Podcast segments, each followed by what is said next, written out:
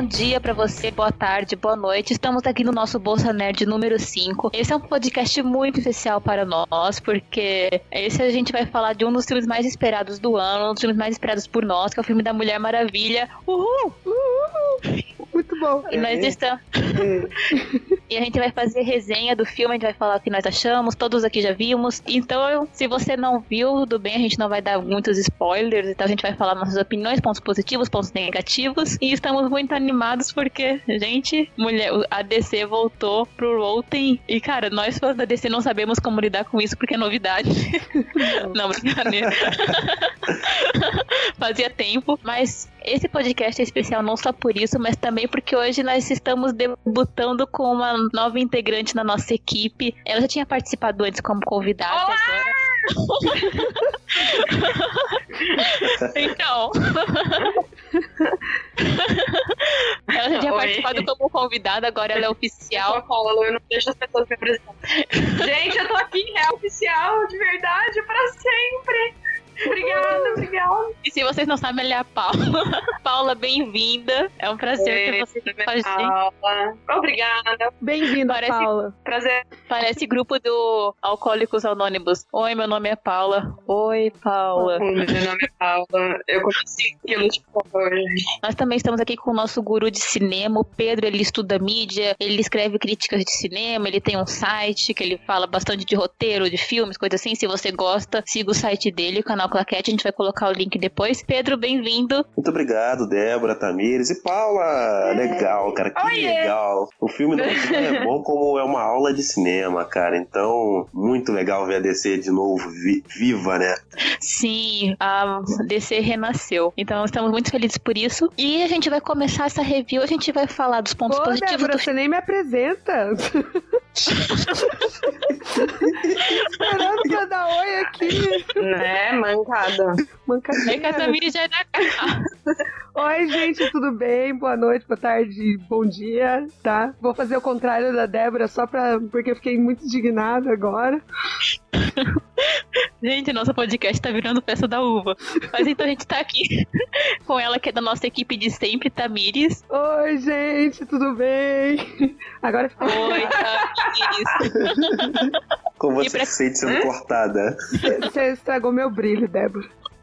Sim, sim, desculpa, desculpa. E pra quem não me conhece, eu sou a Débora, eu sou do Terra Zero. E se tudo der certo, a gente vai ter mais um integrante do Terra Zero hoje, senão seremos nós. E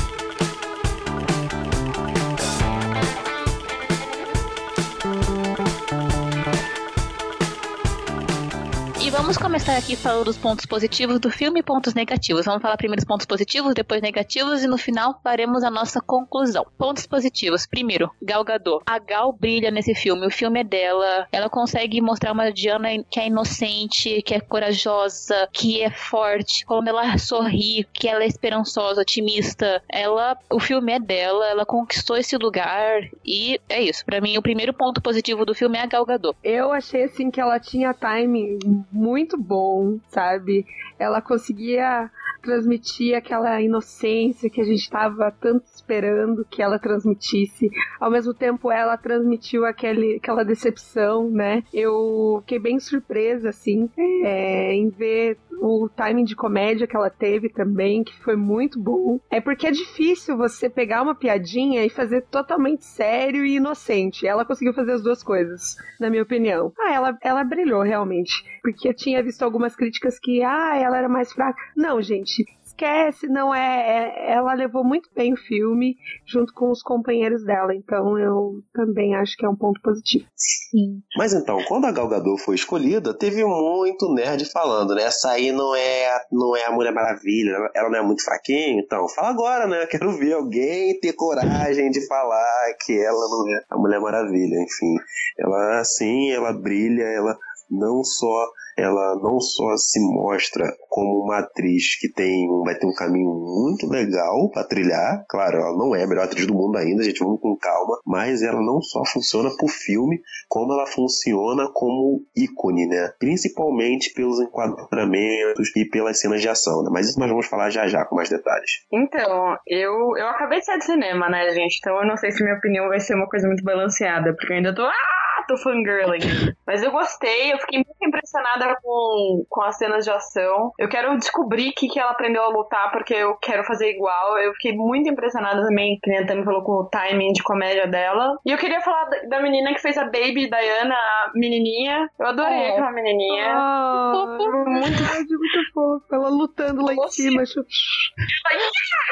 eu torci pra ela, então, nossa, amei, assim, eu tô fangirling hard, gostei muito da, da Gal, me surpreendeu. Eu não punha Sim. muita fé não, achei que ia ser uma coisa meio, eu achei que ia flopar, mas não flopou, então respeitei. Sim, e eu, eu acho que uma parte do crédito da Gal Gadot é a Patty Jenkins. Ela dirige atores muito bem. Pra quem não sabe, ela levou a Charlize Theron a conquistar o primeiro Oscar da carreira dela, sabe? Então, a Patty Jenkins, ela dirigiu muito bem a, a Gal Gadot, sabe? Pra que ela pudesse passar uma inocência sem ser idiota, pra que ela conseguisse fazer esse timing de comédia que não fosse pastelão. Então, a Patty Jenkins, parabéns, mulher, você, você é incrível. Ela impõe brilhou. respeito, né? Ela impõe, é, uma- é um personagem que impõe respeito. Eu acho que vale a pena lembrar também, até pelos últimos acontecimentos, que é, muito da Gal Gadot, né, do que ela tá conquistando agora, né, se deve ao Zack Snyder, né? Porque ela disse em entrevista que tava pens- pensando em desistir da carreira de atriz. e Se não fosse pelo Zack Snyder, talvez ela não estaria hoje onde está, né? Enfim, então acho que fica aqui a lembrança, né, do... Muito obrigado, né, Zack, por ter acreditado na Gal, na Gal Gadot. E, enfim, ela fez um excelente Sim. trabalho agora com a Mulher Maravilha. Sim. Sim, sabe uma coisa que eu gosto muito da Mulher Maravilha da Gal Gadot? É que ela é forte, ela é tudo isso, mas ela é feminina também. Ela também tem esse lado gracioso, assim, ela não é tipo a Mulher Maravilha do Alex Ross, que é só músculo e parrudone, é, guerra. Entende? Quando ela vê um bebê, quando ela vê um bebê, ela fica feliz, um bebê! Ai, sabe? Eu vou Ela tem pegar, uma coisa- né? Sim, sim, ela é alegre, ela, é, ela gosta, ela é feliz, então, ah, parabéns, Gal Gadot. Tem aquela soltadinha que ela dá no cabelo também, né? Vou lutar, Sim. então agora eu solto o cabelo e que é na verdade é o contrário, né? Quando você vai fazer qualquer tipo esporte de luta, você prende o cabelo. Ela não, ela vamos lá, gente. E assim, Eu achei legal isso. Pode falar. também gostei muito porque, assim, se você compara ela, por exemplo, no Velozes e Furiosos que ela fez e o Mulher Maravilha agora, você vê que ela deu uma, né, uma malhada boa e tal, né? Mas ela não deixou de ser aquele, ah, aquela mulher feminina ao mesmo tempo. Não só não deixou, como eu acho que ela evoluiu Uhum. consideravelmente, sabe? Tudo bem que Velozes e Furiosos esbarra ainda em alguns clichês repetitivos de talvez quadramentos mais pobres. Não- Ela não tem tanto espaço ali pra brilhar, até porque o filme não é sobre, de- não é sobre ela. Mas aqui na Mulher Maravilha, ela dá, ela cresce de uma maneira considerável no filme. E não só pelas cenas de ação, porque nisso eu já esperava que o filme, eu acho que isso, o filme, minimamente o filme seria competente nesse aspecto, mas nessas questões que você falaram, dar nuances pra personagens. É, desculpa, gente, acho que eu vou ficar batendo no Superman o, o, o cast todo, tá? Desculpa, mas é, eu não vejo isso no, no Superman do Zack Snyder, entendeu? Olha como a Mulher Maravilha em um filme só já conseguiu engolir o Superman do Zack Snyder em Sim, é porque eu vejo assim, como você disse, a Mulher Maravilha, a Gal Gadot, ela, a Mulher Maravilha dela tem nuances, tem camadas, porque ela tem uma jornada de que ela vai perdendo a inocência dela, sabe? Mas ela não fica Exato. É tipo, a gente fala que ela é inocente, mas ela não fica inocente o filme todo. Você vê que, como ela diz, ah, eu não sou mais a mesma, sabe? Não é que ela se torna carrancuda e pesada e, ah, eu vou me rasgar, não. Mas você vê uma desconstrução interessante dela, né? Dela aprendendo, dela entendendo a humanidade, de vendo que como é que as coisas são. Foi muito bom. A Gal Gadot fez muito bem nas cenas de luta, nas cenas de desenvolvimento, né? E você tocou um aspecto importante, Débora. É essa inocência, uma inocência que talvez todos nós queríamos, né? Porque a inocência dela, o que é a inocência dela? É de uma pessoa que tá no meio de uma guerra, gostaria que tudo aquilo acabasse de uma maneira mais simples, né? Ah, vamos conversar, vamos lutar e pronto, acabou. Infelizmente a gente sabe que não é assim, né? Mas o nosso coração e o nosso desejo como ser humano talvez fosse ah, o pensamento mais racional, né? Eu vou fazer uma analogia aqui. Eu não sei se vocês vão me entender, mas é assim, tipo, é estudante que vai começar a estudar política. Tudo é lindo. Na teoria É é o calor, tudo... é o calor. Tudo é lindo, tudo é maravilhoso. Aí você fala assim, nossa, você lê todas aquelas teorias políticas e você pensa assim, com certeza isso funciona. Aí você vai pra realidade de um partido político e você vê a droga que é. eu acho que até estudante de saúde, sabe? Você chega na faculdade de saúde, cara, eu vou mudar o mundo, salvar vidas, tal, tal, tal. Aí você vai vendo que não é assim, né? Sim, É, é, o, tipo, calouro, é o famoso calouro, né? Até em cinema também tem gente assim, né? Achou que, nossa, eu vou ser o próximo Woody Allen, eu vou ser o próximo Glauber Rocha. Enfim, não, não vai, filho. Agora não. todo mundo já passou por isso, né? Aquela coisa de, de você pensar que é uma coisa incrível e aí depois você vê, é, não é É, bem assim é. que funciona, né? E, gente, ela ficou, não sei, uma cacetada de tempo numa ilha, e aí ela sai e ela, ela tá numa ilha, sabe? Era tudo lindo, tudo perfeito. Ela, não, vai dar tudo certo. O que poderia dar errado? E dá tudo errado. Então, é, eu acho que tem, tem isso, né? Mas eu curti muito as cenas que ela fica brava, assim, que ela fica assim, agora eu vou te encher de porrada. Eu, nossa, era a hora que eu mais vibrava no cinema. Sim, muito bom. Então, Galgador, já falamos. Algum comentário a mais sobre Galgador? Não, só que eu queria saber como é que ela faz aquele negócio com as pernas, assim, sabe? Que ela bate nos outros. Como diz a Paula, como é que ela faz aquilo? Porque é incrível. Eu falei assim, gente, como? Ah, Nossa, é... Alguma de vocês tem o WhatsApp dela que eu queria agradecer pessoalmente, enfim. Quem tiver, passa pra gente em off que a gente agradece, tá? Tá, outro ponto positivo do filme, pra mim, é os personagens. As Amazonas estão muito bem, a Antíope tá incrível, o Steve Trevor, o Steve Trevor é um personagem que ele é bem usado, ele além de ser o guia, ele tem uma missão no filme que acontece, a trupe dele, pra mim, eu gostei como eles foram usados, eles conseguiram dar camadas pro filme, conseguiram mostrar outros aspectos da guerra, então eu gostei muito dos personagens, a Hipólita, ela tava imponente, tava uma rainha, mas também era uma mãe cuidadosa. Ela era a Hipólita do George Pérez, que quer proteger a filha e tudo. Então, parabéns, Amazonas, Steve Trevor. Parabéns, o Sami, que foi um personagem muito bom. Parabéns. Eu gostei bastante. Os personagens foram, foram bem colocados lá. É, na verdade é o que a gente estava discutindo antes aqui, né? É, um elenco de apoio é sempre importante para fazer um- uma estrela brilhar, né? E todo mundo brilhar junto.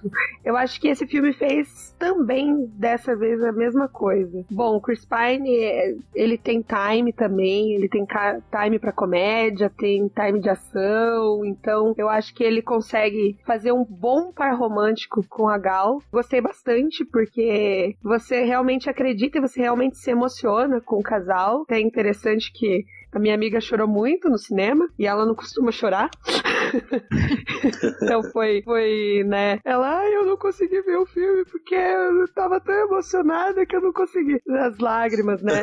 Do, Que bonitinho. é, e ela é, é briguenta, né? Aquela menina que não, não chora por nada, mas ela se emocionou. Então, tipo, tornou a história emocionante também. Tava falando, né, antes, quando a gente tava pra entrar no cast, que o elenco, a, a trupe dele, né, cada um tem uma função ali muito importante para você mostrar eh, vários aspectos da guerra, né? Então, você tem o, o índio, que é o rastreador, que ele consegue entrar nos lugares sem ser percebido.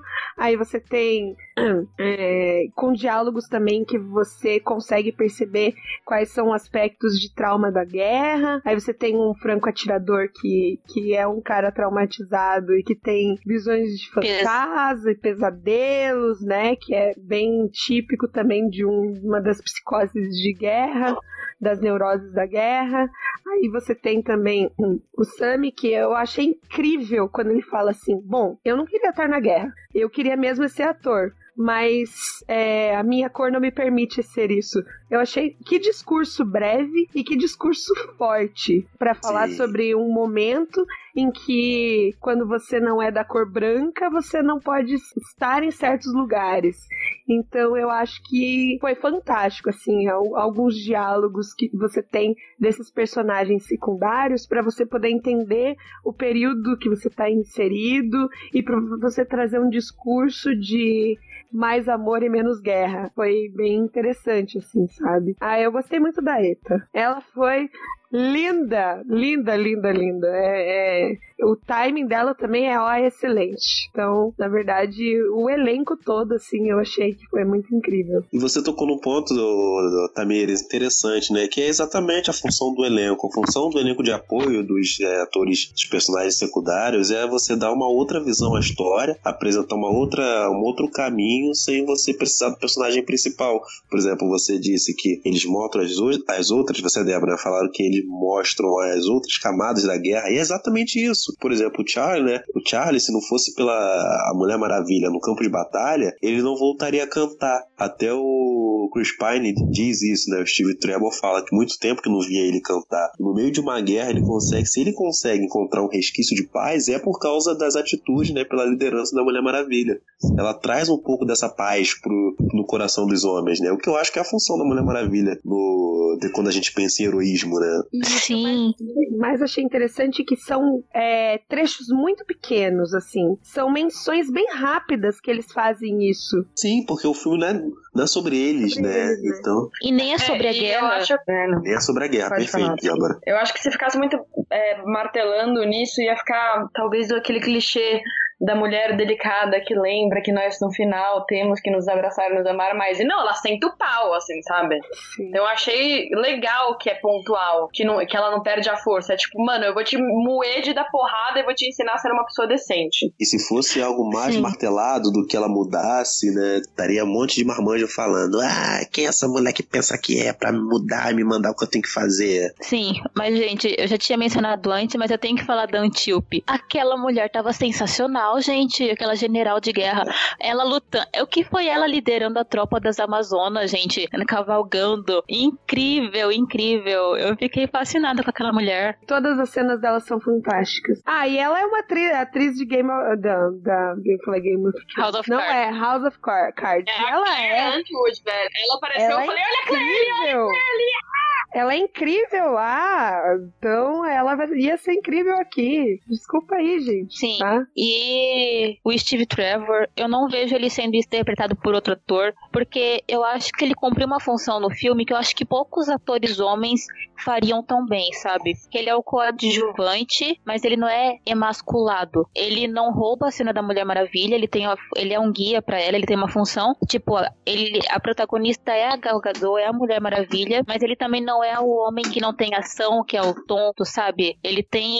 Ele não fica, sabe? Ele realmente não é emasculado no filme. Ele consegue. Ele consegue fazer as duas coisas muito bem. Ele consegue ser um homem forte, mas não rouba a cena, nem no roteiro, nem na atuação. Então achei que foi muito bom. É, ele, ele não, realmente. Não é, um, não é um bundão, né? Mas ele também não quer se sobrepor. Acho que se ele fosse um bundão ia ficar uma bosta também, mas. Sim. Ele, ele tá bem ali. Eu curti muito mas... quando ele, ela olha e fala assim: Você é um representante mediano do seu sexo? Ele. Uh, uh, uh, então, é. O Chris Pine tem um é, time pra eu comédia. Eu acho que ele. Mas eu ainda acho que ele, ele, pega algumas características do Capitão Kirk pra trazer Sim. pro personagem dele. Ele né? trouxe, claro, ele trouxe. É, principalmente na primeira cena dele, né? Depois que ele já, já tá em Temícera, acho que não é um spoiler, né? O pessoal já viu no trailer. É uma das primeiras cenas dele sozinho em Temícera, ele tem muito ali do, do Capitão Kirk. Não acho um problema, né? Acho que é natural o ator mesclar, talvez, às vezes, nuances né, em, em personagem, mas tem que ser, acho que eu acho necessário, né? Reafirmar isso. Sim, e o legal é que ele tem um timing de comédia, mas ele também não é o alívio cômico pastelão do filme. Não é tipo Sim. aquele personagem que tá no momento tenso e ele vai lá e solta aquela piadinha, não. Ele é muito bem colocado, né? Então, muito bom. Outro ponto positivo, roteiro roteiro fechadinho, redondinho, sabe? Que não poucos furos. Assim, eu não lembro de nenhum furo, então parabéns. Viu, Bela e a Fera, como é possível? Sim. Mas é um bom roteiro, ele é fechado, redondinho, simples, que não é aquela coisa que você diz, meu, é um filme que qualquer pessoa pode assistir, pode entender, não, não tá inventando roda. Então, acho que foi, um, foi muito assertivo nisso. Não teve piada piegas. Palmas pra eles. Porque era a minha preocupação. Chegar assim, ah, então, você não consegue entender? É isso, isso e isso. Ah, você não consegue entender? Ah, é isso, isso e isso. Era a minha preocupação. Que todo filme que eles colocam de herói de época que o herói tá deslocado, né? Marvel, aprenda. você... Entendemos a referência. É, é, aí você tem que colocar a piadinha piegas. Não precisa. Ela provou, a Mulher Maravilha provou que você não precisa, que você pode colocar piadas inteligentes tá? Pra você. Tem a ver com o personagem, né? Sim! E aí fica natural, não fica aquela coisa forçada, tipo, de entender a referência. Porque, assim, é, o meu problema é com essas piadinhas forçadas, sabe? Eu gosto de rir, amo. Eu rio dessas piadas piegas, uh, uh, rio, não adianta. Mas eu não amo rir dessas piadas, porque você pensa assim, puxa, como é que eu ri disso? Aí você fica com peso na consciência, né? Então não teve isso. Eu achei que, tipo, os diálogos foram fantásticos, bem amarrados. Você tem alguns monólogos pontuais que dão a, a, a trama toda. Aquela coisa de eu estou falando de um filme que fala sobre poder feminino, mas eu não preciso ficar forçando um discurso feminista o tempo todo. Eu, eu tenho esse, esse discurso feminista bem leve, bem suave no decorrer dessa história, né? Eu consigo perceber ele e ele não é forçado. Ele não é um discurso, é, poder feminino. Não, não chega a ser assim. Ele é bem suave, ele tá ali, você consegue perceber, você consegue ver, é, o, vamos colocar empoderamento feminino, mas de uma maneira tão suave, tão leve, que uma criança entenderia, na minha opinião. E pontuou racismo, pontuou um monte de outras coisas assim, que você para pra pensar, é mesmo, né? Então, é, o massacre dos indígenas e tal. Tudo isso em, de uma forma leve que você, poxa, é verdade, é verdade. Então eu achei muito bacana. Meu, foi genial a parte que ele falou do massacre dos indígenas. Foi uma coisinha, né, que ele falou. Ah, ela tipo, ai, quem fez isso com teu povo, né? Ele, povo dele. Entendi uma coisinha e tão bem colocada. Sim, fecha aspas. fecha parênteses, é. Fecha parênteses. Então eu achei que, é, para mim, pegou muito é, os diálogos. Os diálogos, eles são muito bem trabalhados. Você consegue ver um discurso ali. O roteirista, o roteirista quis que você entendesse é, que ali era um filme de empoderamento feminino, que é um filme de... é, é um filme mais puxado pro feminismo mas sem ser aquela coisa, né? Ah, somos feministas e tal. Eu, eu, eu curti muito. Bom, eu sou uma pessoa muito. Ah, eu sou feminista, tipo, na vida real. E para mim, eu achei, eu concordo muito com a Tami que os diálogos foram muito assim. Eles passaram o recado sem ter que ficar, olha, olha aqui, olha aqui, olha aqui. Mas para mim, as cenas mais fortes, assim, de protagonismo eram justamente as cenas que ela não falava nada. Tipo, a cena que ela entra naquela reunião dos políticos, eles todos vão ficando quietos. Sim. Aquilo para mim foi muito forte. Ou quando ela entra lá num baile, em algum ponto do filme, e a espada tá atrás. Bom, isso parecendo. E, e ela entra assim, destemida. Ou quando ela tá se medindo com a mulher que ela vai não sei, o jeito que ela se porta, que ela anda, assim, ela é muito segura de si, ela sabe que ela pode muito, ela não tem medo de nada, e essas horas para mim eu fiquei, vai, Mulher Maravilha, dá neles, Mulher Maravilha! Foi, nossa, fangirling hard, assim. É, cara, sobre feminismo eu não vou falar até porque eu sou homem, acho que seria um pouco de abuso, mas pensando em essencialmente roteiro de cinema, é importante dividir e explicar é, o, que, o que é de roteiro, né? Porque as pessoas acham que só porque algo pode ser coerente, algo é furo de roteiro. Não. Furo de roteiro é aquilo que não deixaria a narrativa progredir. Por exemplo, você pensa em Rosebud, né? Que é uma frase dita no Cidadão Kane quando o Charles morre, né? Ninguém tava com ele, ninguém saberia essa frase, né, que é dita. E o filme não poderia seguir. Isso é um furo de roteiro. No Batman vs Superman, o Lex Luthor não tinha como ter seguranças que ia, que ia conseguir controlar o que o Apocalipse ia realmente atrás do Superman.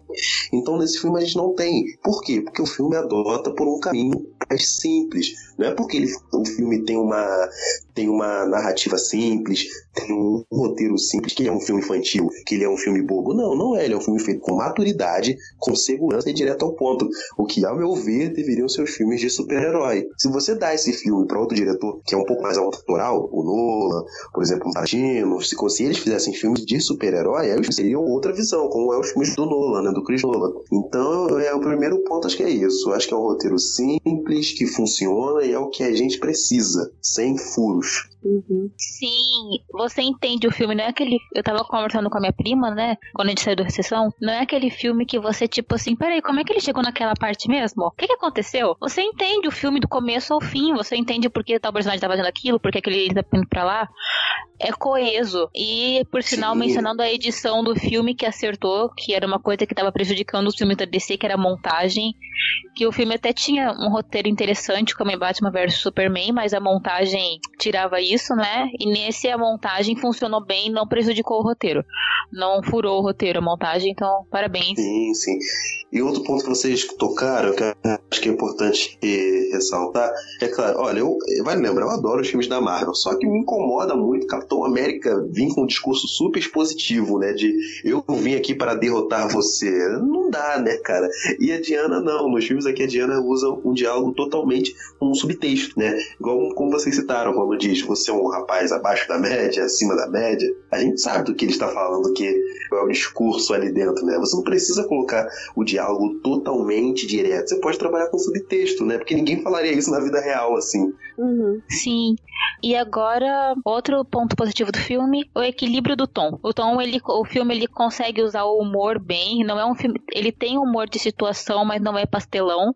Não é aquele humor que quebra o clímax também. É um humor bem usado. Ele tem momentos sombrios porque não é um filme de guerra, mas ele tá na guerra e, e ele consegue ambientar a guerra, as partes sombrias da guerra bem. Eu considerei bem, a Tamiris pode falar melhor disso depois. Também consegue. E o otimismo também. Consegue ter o humor bem equilibrado, o sombrio da guerra bem equilibrado, e o otimismo da Diana também, o otimismo da heroína também tá lá. E os três tons conversam muito e estão bem coesos entre si. Então, parabéns, o tom do filme ficou bem assertivo. É, eu também concordo. Eu acho que, assim, é, havia momentos de, de clareza, né? Que normalmente estava na inocência da Diana, na ilha, no descobrimento dela, da, da capacidade que ela tem.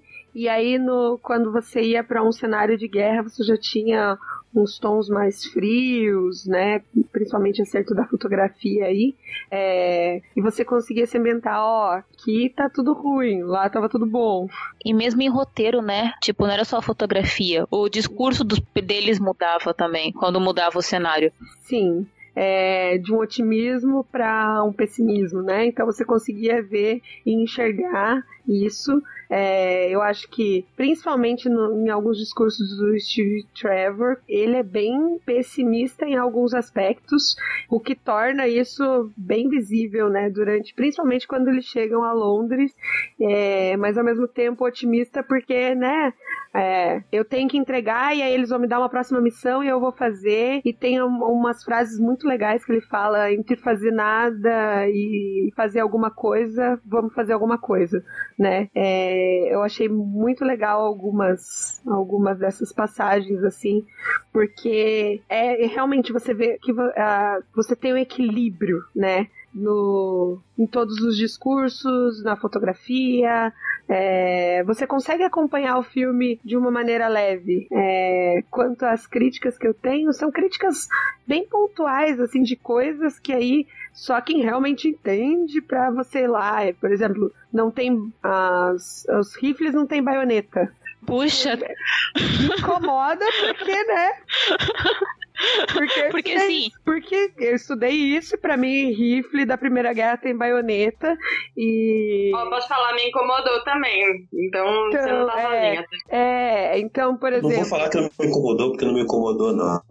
Então, mas incomoda só algumas pessoas. Poxa, cadê a baioneta? Que coisa. É que assim, eu É porque eu sou estudei. ruim de história mesmo. né? É, eu estudei é, no meu TCC, na Primeira Guerra Mundial, os caras estavam reclamando da baioneta, que era totalmente é, ruim pra você enfrentar o inimigo, porque às vezes ela crava na, na, na costela e não sai. É tipo umas coisas assim. Aí você fala, mas, pô, mas já tiraram a baioneta, né? É, eu senti falta da destruição nos vilarejos próximos. É é uma coisa que eu, que eu tinha falado com, com a Débora. A Débora falou assim: não, mas na, na, trincheira tava tudo certo. Realmente, a trincheira foi muito bem retratada, a terra de ninguém, aquela destruição ali. Só que ela não fica só a destruição nos campos de batalha, ela se estende também para as regiões ao redor.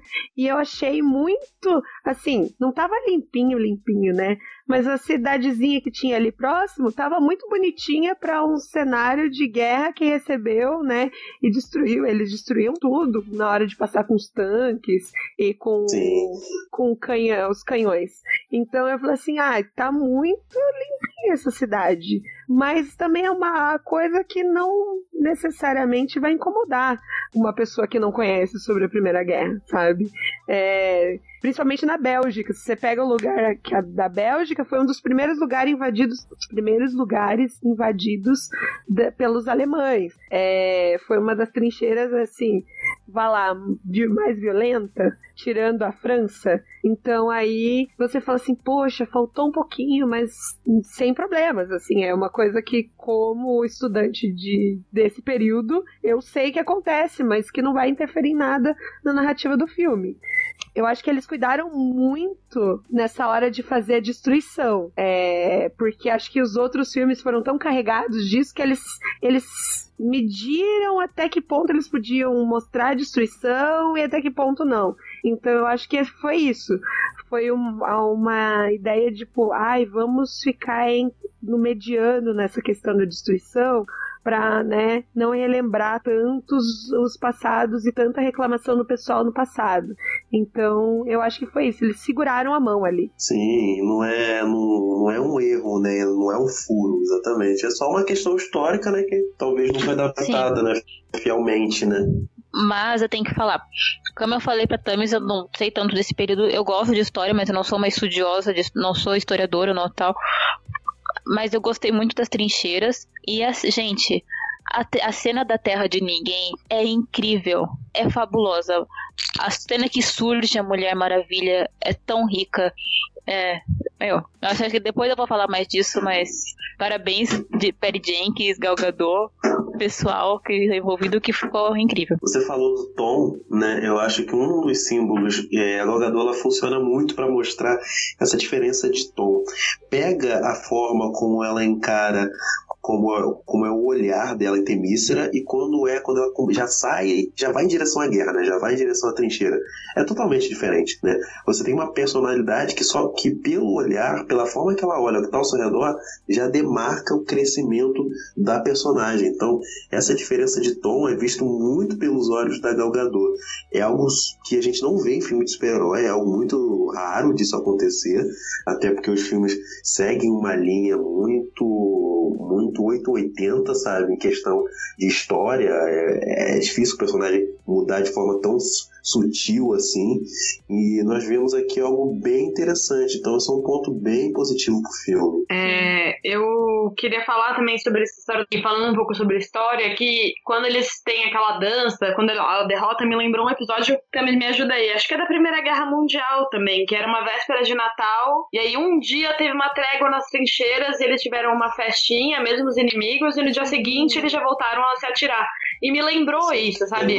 Aquela pausa pra humanidade no meio da guerra, sabe? No meio da violência tem uma humanidade ali. E acho que foi, não sei se foi uma alusão deliberada, se foi um acidente, mas me lembrou, e é um episódio da Primeira Guerra, e como eu tava no inverno, na hora tem. Ah, é, sim, vai. Tem um, tem é um filme sobre isso. Esse tem o filme de novo. Tem, tem, é até com. É até com aquele ator que faz a Deus Lenin, como é que ele chama? É uma noite de Natal. Isso, é uma noite. Ah, é, bom, vamos. Eu vou dar, tentar achar e postar no grupo, na página do Bolsa Nerd. Mas me lembrou muito, sabe, que é justamente a história do Tom, no meio um filme, como tem um livro também.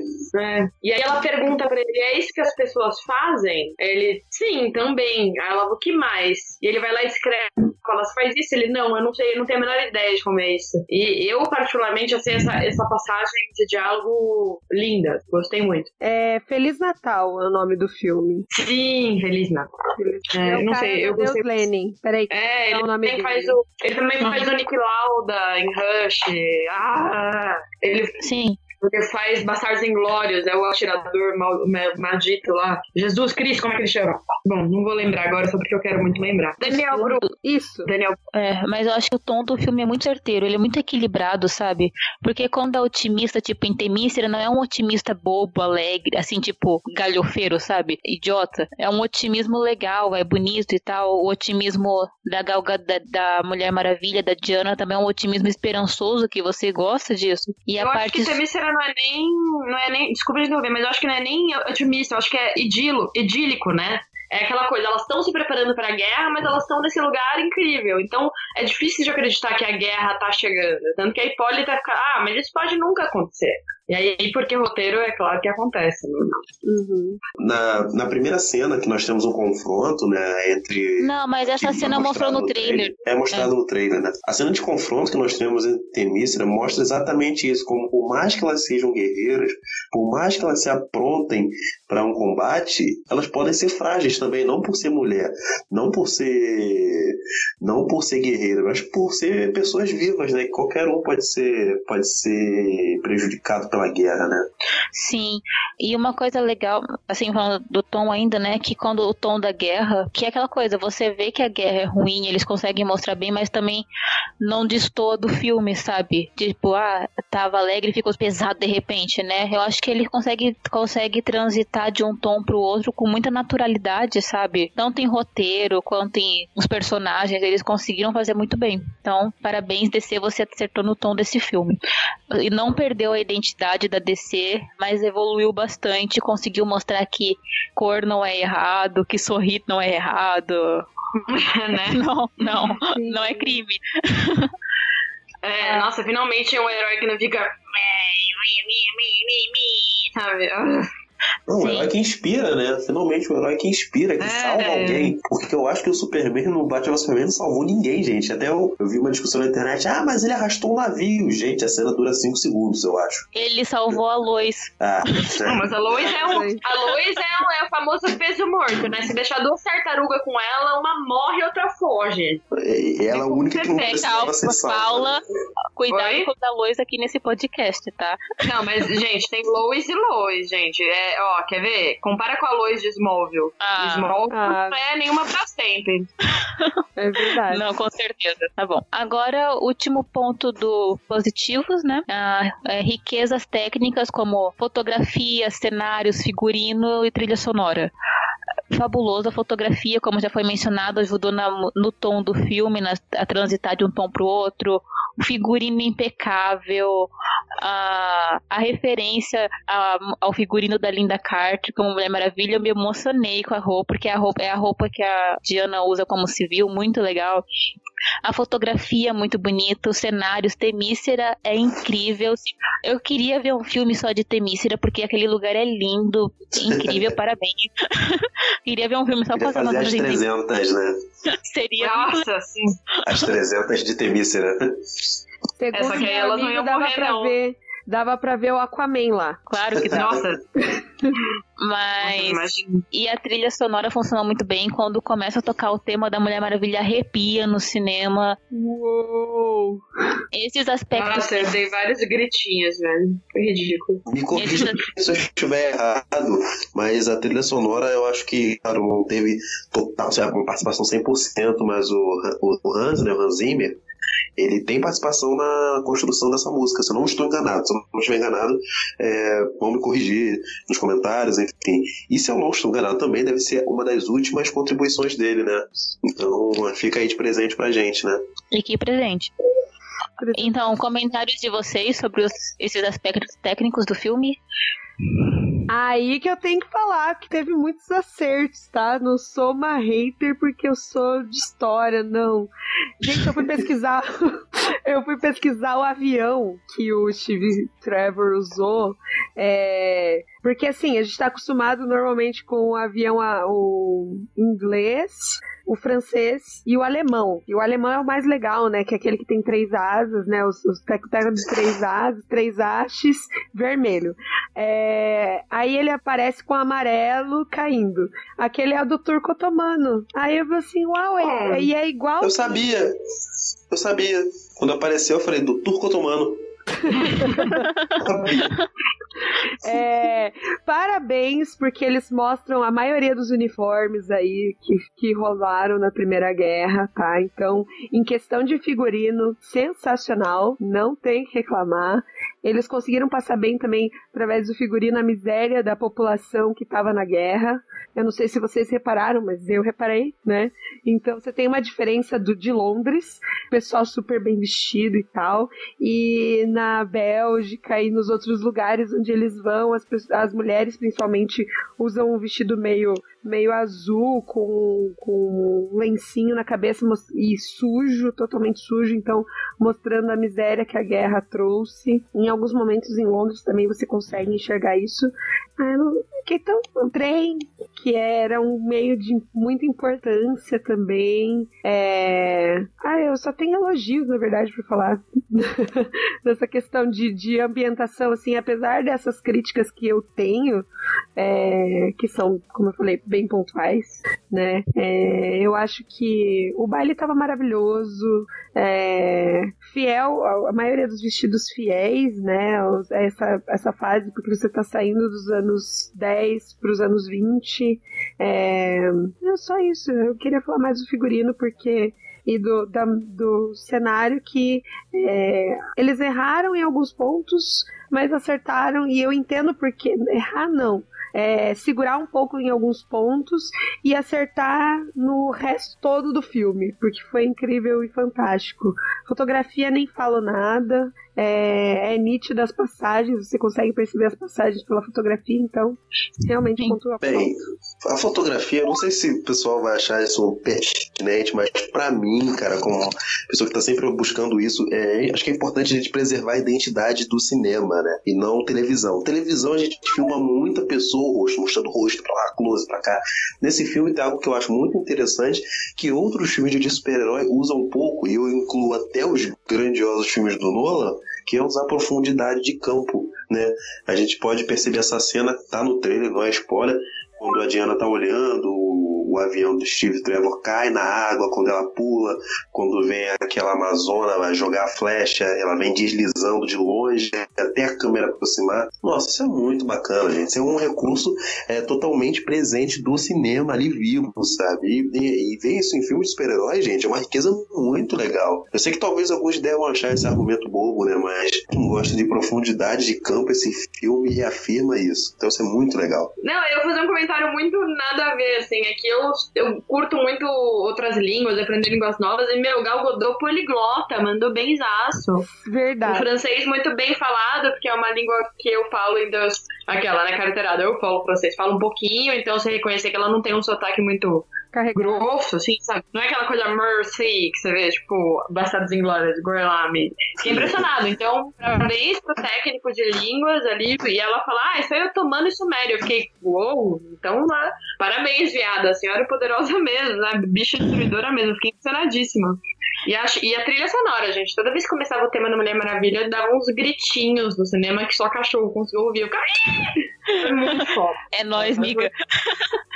Nossa, o Felipe Brauroni falava, não surta. E não adiantava nada, porque eu tinha três surtos.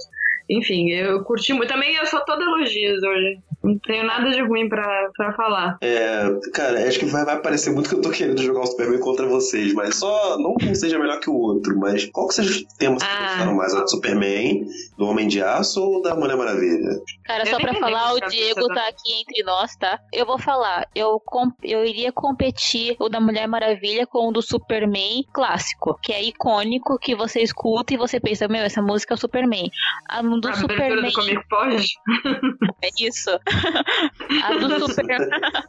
a do Superman do, do Henry Cavill é bonita, mas não se tornou icônica. É isso. E a da Mulher Maravilha já virou icônica, já virou a música da Mulher Maravilha. Então, não tem nem comparação a música da Mulher Maravilha com a do Superman pelo sentido de ícone mesmo.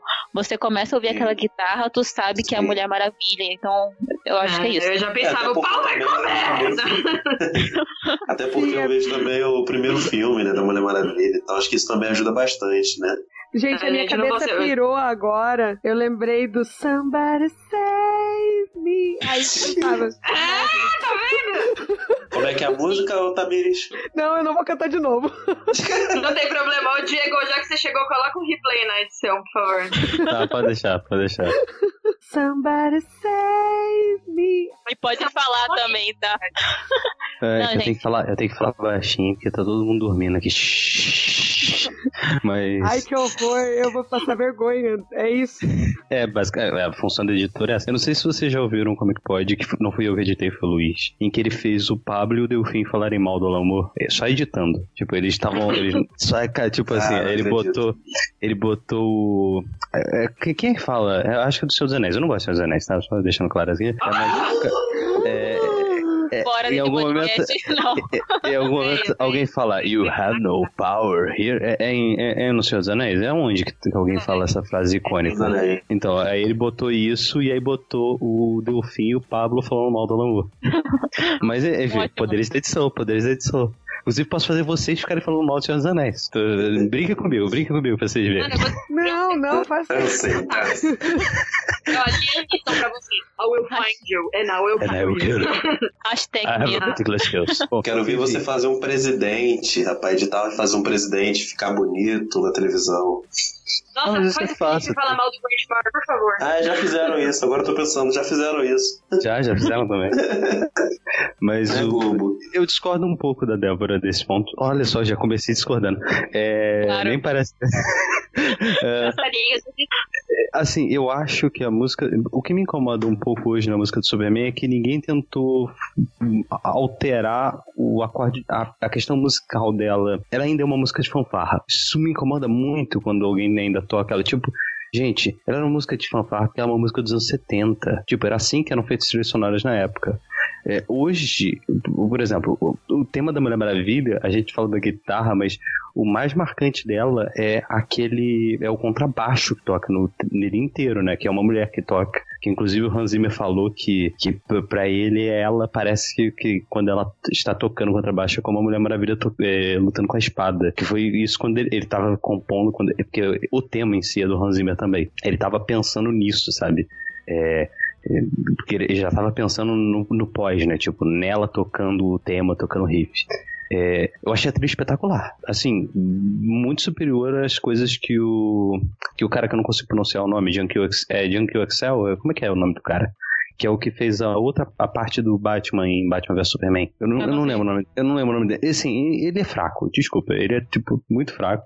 Agora, esse cara que fez, que eu não vou lembrar o nome dele agora, eu não vou lembrar, mas ele é muito bom, cara. A trilha inteira é sensacional. Eu não tô falando só dos momentos marcantes, sabe? É, momentos mais, mais simples, é, momentos. Às vezes até mesmo um momento de, de humor, que eu achei humor. É, o tom do humor do filme é absolutamente espetacular. Não foge muito do, do tom de humor que eu considero o ideal pro um filme de super-herói. Que é tipo assim, a parada tá ali, sabe? Não, a situação pra eles não é engraçada. Tipo, não é o cara jogando Galaga dentro de um escritório militar. Não é isso, sabe? Não é pra fazer você rir porque, tipo, a situação é ridícula. É, é uma situação normal, tipo, os dois, os dois deitados juntos no barco conversando. É, e, e nos momentos que toca, as músicas que tocam nesses momentos, e todos é tudo muito perfeito. Agora, a minha questão é que eu acho o tema do Homem de Aço um tema intimista de uma forma que ele, eh, particularmente me toca mais. Ele é mais puro, mais singelo.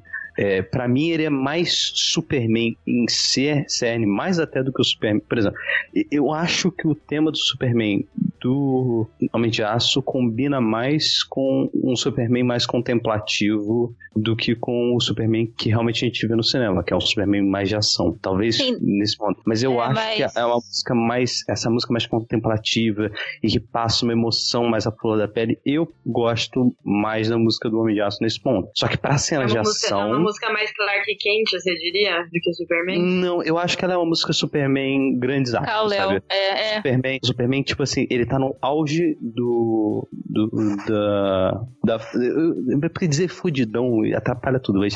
É No tipo seu assim, auge, né? ele, ele chegou no auge assim, tipo, ele não precisa dar porrada no vilão, sabe? Ele não precisa, sabe? Ele não precisa ir lá e bater no cara, sabe? Ele consegue conversar com as pessoas é, e a conversa é a maior arma dele. Essa é a música que tocaria. A música do Superman do. do.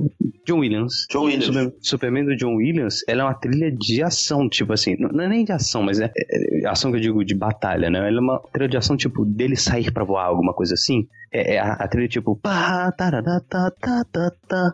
É isso. Mas ela não funciona, por exemplo, pra um momento mais intimista, um momento mais que eu considero Superman. É, pra mim ela não funciona. A Não, trilha da mas- Mulher Maravilha tem um momento no filme em que você tem os acordes dela numa forma mais simples e ela funciona do mesmo jeito. Então, pra mim, ela funciona melhor do que as duas trilhas do, do Superman, mas em nível de assim, tocante. Assim, de qual música que te toca mais? Toca Ah, mais a música do Homem de Aço. Ela é tipo assim. é, eu lembro de, de uma época que eu botava assim, é, no, botava no tablet, loop, e aí ficava tipo ouvindo a última faixa em loop, assim, tipo, sem parar, porque eu tava numa vibe de ficar, de ficar É que degustando. você não tem filme. coração e não gosta de Senhor dos Anéis. Porque se você gostasse, você saberia Não, que a não música gosto do condado é bem assim.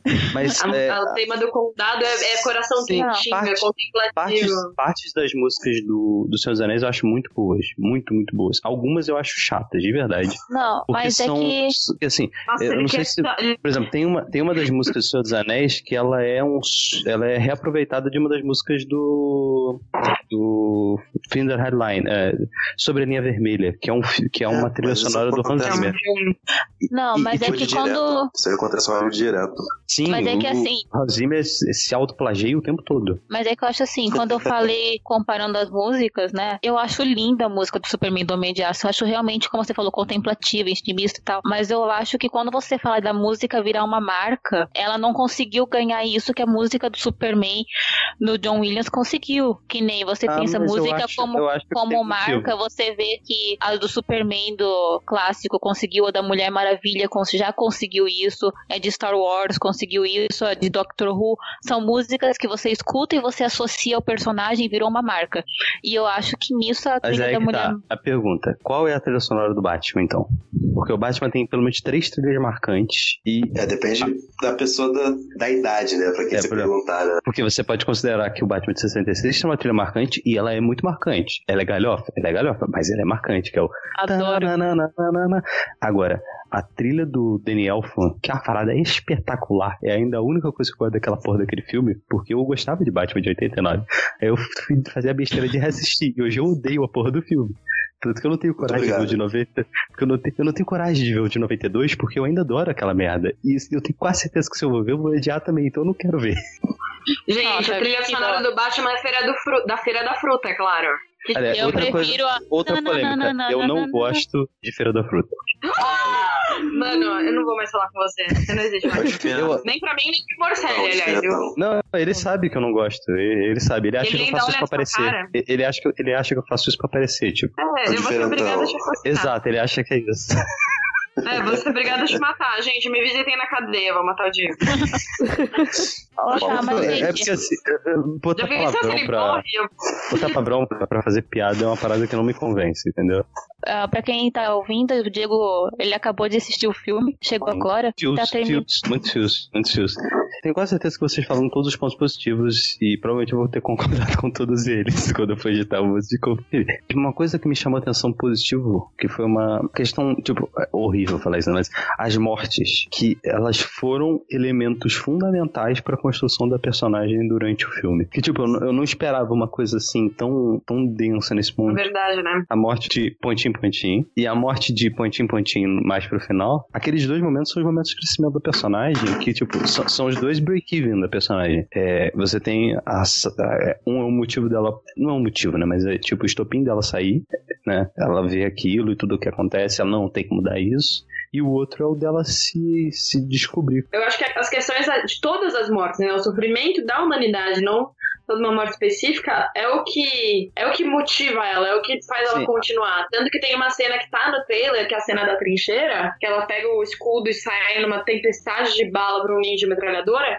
porque ela vê aquele sofrimento en- imenso e ela não consegue se conter. E é todo o mote do filme, né? É, é lutar contra esse sofrimento sem Não, a sentido. cena, a cena do, do gás, a cena do gás é uma cena assim impactante, porque a gente não vê o que ela viu, né? E achei isso assim, ah, ah, é porque o filme é PG-13. É, é porque o filme é PG-13, mas melhor assim, tipo, você imagina o que ela viu pra ficar perturbada daquele jeito, sabe? Ela já tava vendo os horrores da guerra é, esse tempo todo. Imagina o que ela viu dentro daquela fumaça de, né, dentro daquela parada da, da Do gás, né? Da vila. Da gás. Isso, do gás. Cara, putz, é, cara, eu, tipo, eu falei, cara, aqueles. Eu falei, pô, eles vão mostrar alguém, alguém morrendo. Não, tipo, e, foi, e acho que isso fez a, a cena ficar mais profunda, sabe? Aquilo É, é o mais- efeito bebê de Rosemary, né? Não precisa mostrar. Exato. Precisa, exato. cada um vai ver o horror que quiser ali. Uhum. E a morte tem relevância, né? Ela tem muita É. relevância pra, pra trama. Então, eles não banalizam nenhuma morte. Não, é que essa cena dela do gás é até um paralelo com a cena do Superman, Batman vs Superman após o Capitólio, né? Que você vê aquele horror e você sabe, aquela decepção com a humanidade, que você, com, a, com a situação, que você, tipo, cara, como é que isso foi acontecer? Eu tava É, aqui uhum. perto e isso aconteceu, eu podia ter pedido. É. Dá pra enxergar várias. Isso é uma coisa, tipo, as pessoas, as pessoas reclamam e tal, mas é uma coisa que eu percebo um pouco nos filmes, é, nesses filmes da DC, é que quando a gente tá falando de visual e narrativa visual, os filmes eles conseguem fazer uma ligação, mesmo que seja sutil, entre elas. É, por exemplo, eu acho que as pessoas- algumas pessoas podem dizer, ah, não, isso é porque as pessoas reclamaram. Eu acho que a diferença de cor entre Homem de Aço e Batman vs Superman é proposital. Se vocês forem comparar é, imagem por imagem, vocês vão ver que as cores estão mais vivas em Batman vs Superman. E eu não acho que Então, mas, seja. mas pra mim isso é reação das críticas, sabe? Não, não acho porque ainda, tá, ainda tem muito cinza, entendeu? Ainda tem muito daquilo. Não pra tem, mim, mas eu acho que isso vem da reclamação. Não- sabe por que, que eu não acho? É, é o tipo de coisa que o Snyder faria, porque ele só pensa no visual. Ele é um cara muito mais ligado no visual. Então é aquilo. Isso você não pode tirar dele. e o que eu acho é que a ideia, entre aspas, é, e tanto que se você for reparar, quando o Superman morre no final de Batman vs Superman, o filme volta a ficar extremamente cinza, volta a ficar naquele tom é, bem, bem deprimente mesmo. E o que eu acho é que meio que narrativamente, visualmente falando, o Superman é o sopro de esperança para esse universo. Então você tá vendo o, o- a Mulher Maravilha, tudo é muito colorido, e se você for olhar o final do filme, ele já não é mais tanto. Depois, quando a gente vai ter a comemoração, mesmo na comemoração, com todo mundo comemorando, o tom é fúnebre visualmente falando, né? Tá todo mundo muito de preto, essas coisas assim tudo mais. Eu acho que essa ligação visual é, é isso. E tem vários momentos visuais dentro do filme, a cena do avião caindo, várias coisinhas assim, essa própria cena que a Débora falou, que são rimas narrativas com os outros filmes. São coisas assim, momentos que são que, que tem uma função ali dentro e que, que certamente evocam a própria jornada dos outros heróis que vai culminar no óbvio no, no filme da Liga. Agora uma coisa que eu preciso dizer que pra mim foi o, assim a parada mais espetacular do filme, assim de, de narrativa e tudo mais, foi a cena muda e como ela foi usada. A cena em que tem explosão, ela não consegue mais ouvir o, que o Steve tá, fra- tá falando, ele tá falando com ela. Cara, Aquilo eu, eu não gostei dessa parte.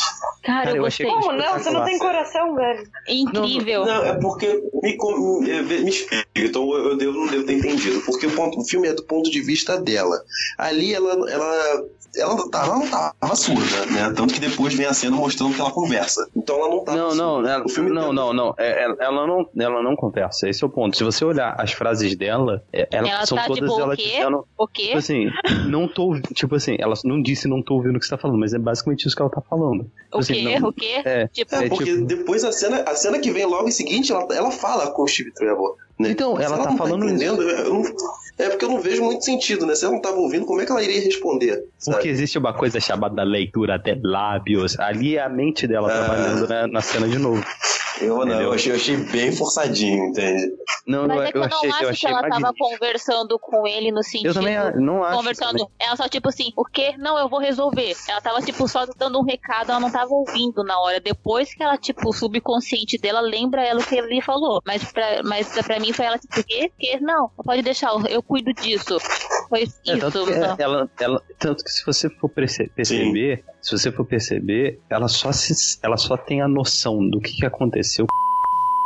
E aí que vai ter um insight dela, tipo, caraca, o que ele me falou ali foi isso. E ele Spoiler! eu corto, não tem problema. Tá bom. Não, mas essa cena pra mim eu acho que foi. foi a, eu concordo com o Pedro que fica meio sem ligar Lé com Cré, poderia ter sido um pouco melhor costurado. Mas é uma coisa daquilo que ele fica falando. Talvez a gente não mereça, mas não é sobre merecer. É sobre acreditar, é sobre uma coisa.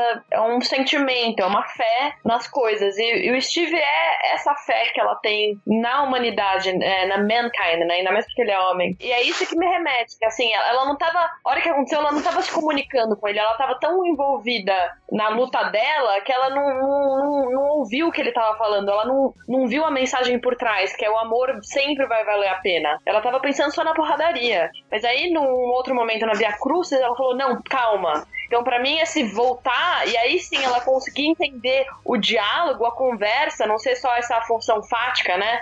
De falar por falar. Ela não tava ouvindo, ela só tava falando. A hora que ela ouve, aí ela entende o que ele quis dizer, ela entende o relógio. Exato, Tudo faz exato. sentido. Então, pra mim, é o momento que ela junta. Ela, ela lembra do que ele falou, ela entende o que ele disse. Pra mim, é uma cena muito bonita. É uma metáfora quase poética, sabe? De, não é sobre merecer. Aquela mulher que tava na frente dela não mereceu. Mas não é esse o ponto. E é todo mundo humano, demasiado humano, pra ser chique e Nietzsche. Mas. E todo mundo é falível, mas isso também é a beleza da humanidade. Então eu achei bonito por causa disso. Porque ela foi falível naquele momento. Ela, ela não ouviu, ela falhou e ela foi um pouco mais humana. Que ele falou: Eu quero ver o tipo de deusa que você vai ser. E aí ela tomou uma decisão humana. E eu achei isso lindo, eu achei isso demais. assim. Mas pode ser viagem minha, né? Não, é, eu entendi a mesma coisa, exatamente a mesma coisa. Ok. Eu só tenho que dizer a frase que eu esqueci da minha amiga. Comentando, comentário geral sobre o filme. É, neste filme aprendemos que nada para uma mulher com um propósito. É. Olha, Frase. Beijos, perfeita. Carol. Beijo, Carol, se você está nos escutando. Só que ela tem preguiça. girl power. Não tem preguiça, então não manda beijo, não, pô. Ah, mas a gente gosta dela, então beijos, Carol.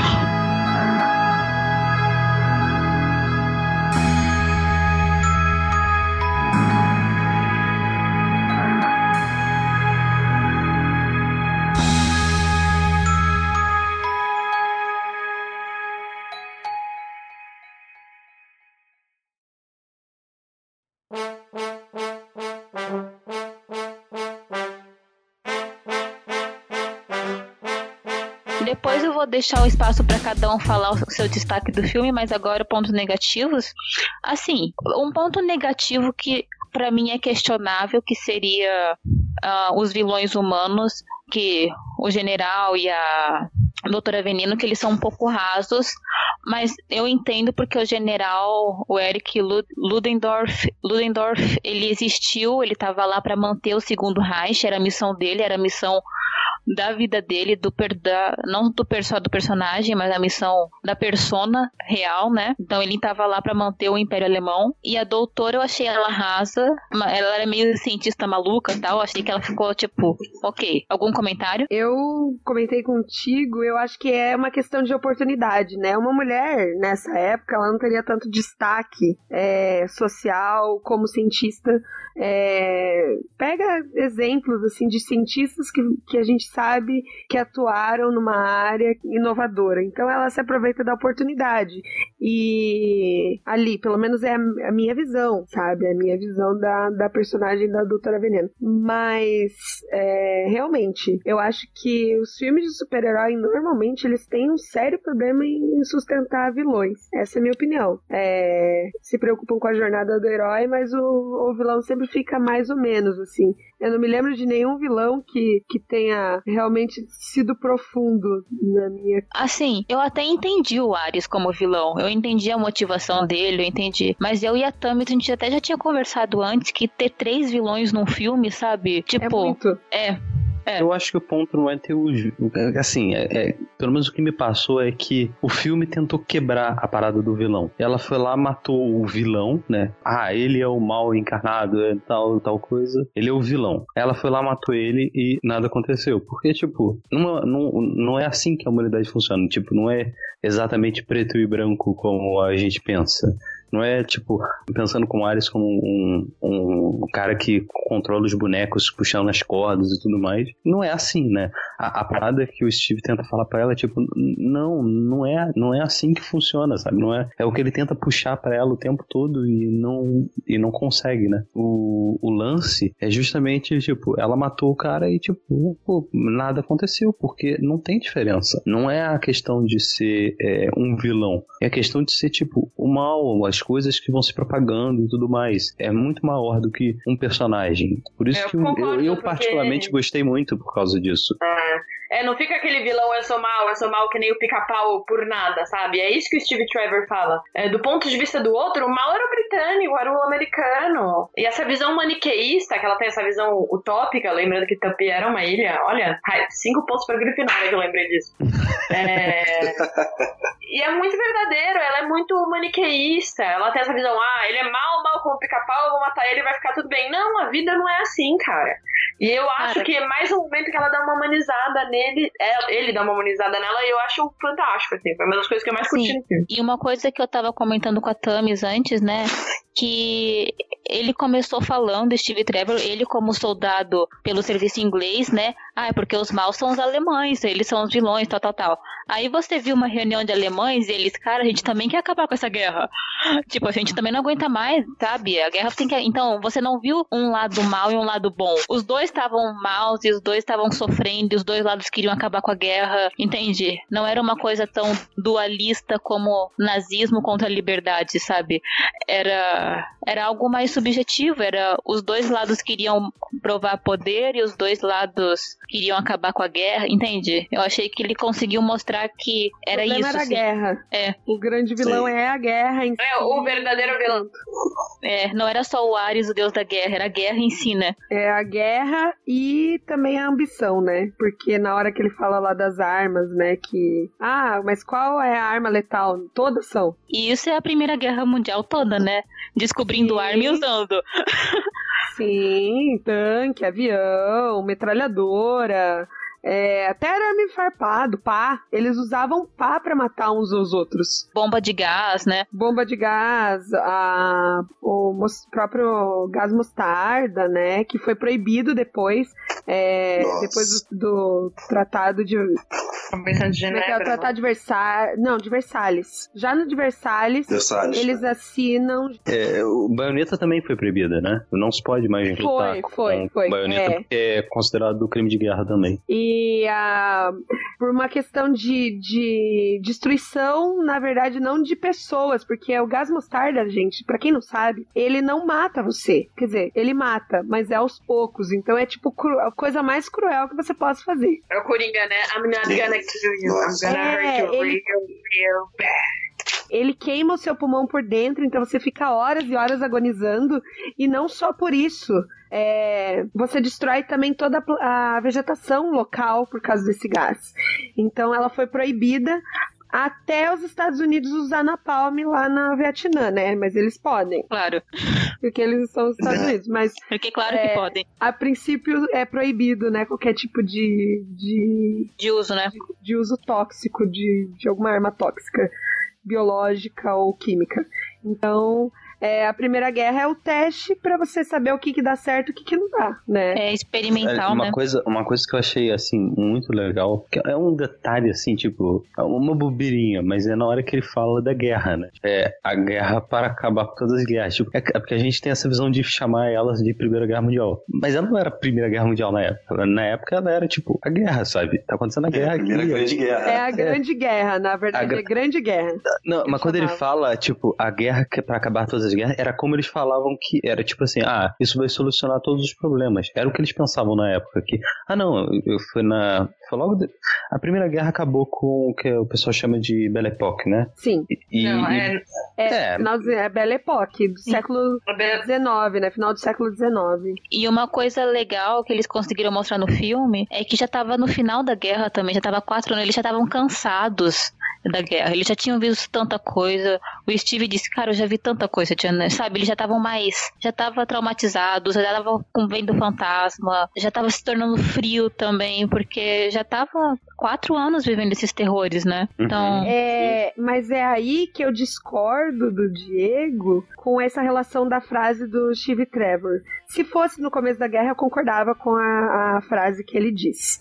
Mas chegando, se aproximando ao final da guerra, os caras não estavam nem aí. Eles queriam logo acabar e não ia aca- acabar com as guerras. Eles sabiam que ia continuar em algum momento. Tanto É, mas, é- mas o, o lance, acho que não é nem que ele acreditava nisso, tanto que ele só Ele fala isso é- nesse momento. É, é tipo assim, co- co- como é que você vai falar para o. Vamos dizer que você perdeu a memória. É uma suposição simples aqui. Dizer que você perdeu a memória.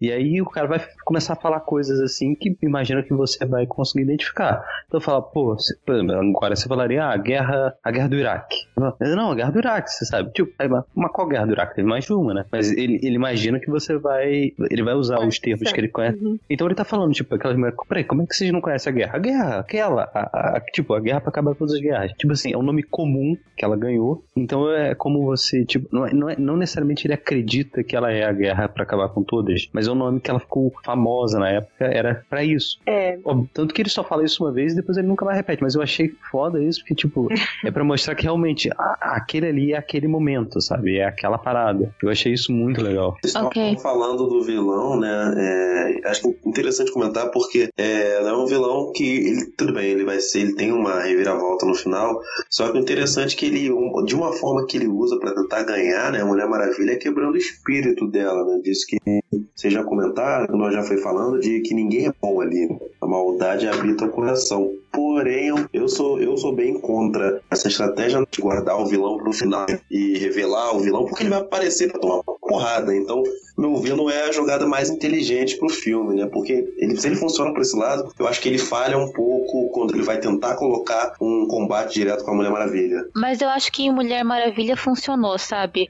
Porque ela tinha que ver tudo que era guerra. Ela tinha que, tipo, ver que a guerra não era só o Ares, entende? Sim, É, mas ele tipo, foi construído, né, no filme. Isso que era a questão. Mas eu acho que não é, não é Mas eu acho- Aparece uma vez só. Mas eu só- acho que- Só pra apanhar. Mas eu acho que o diálogo dele, quando ele aparece, dá de entender o suficiente, sabe? Dá de entender a motivação dele, porque ele. Eu achei, eu entendi o Ares e tal.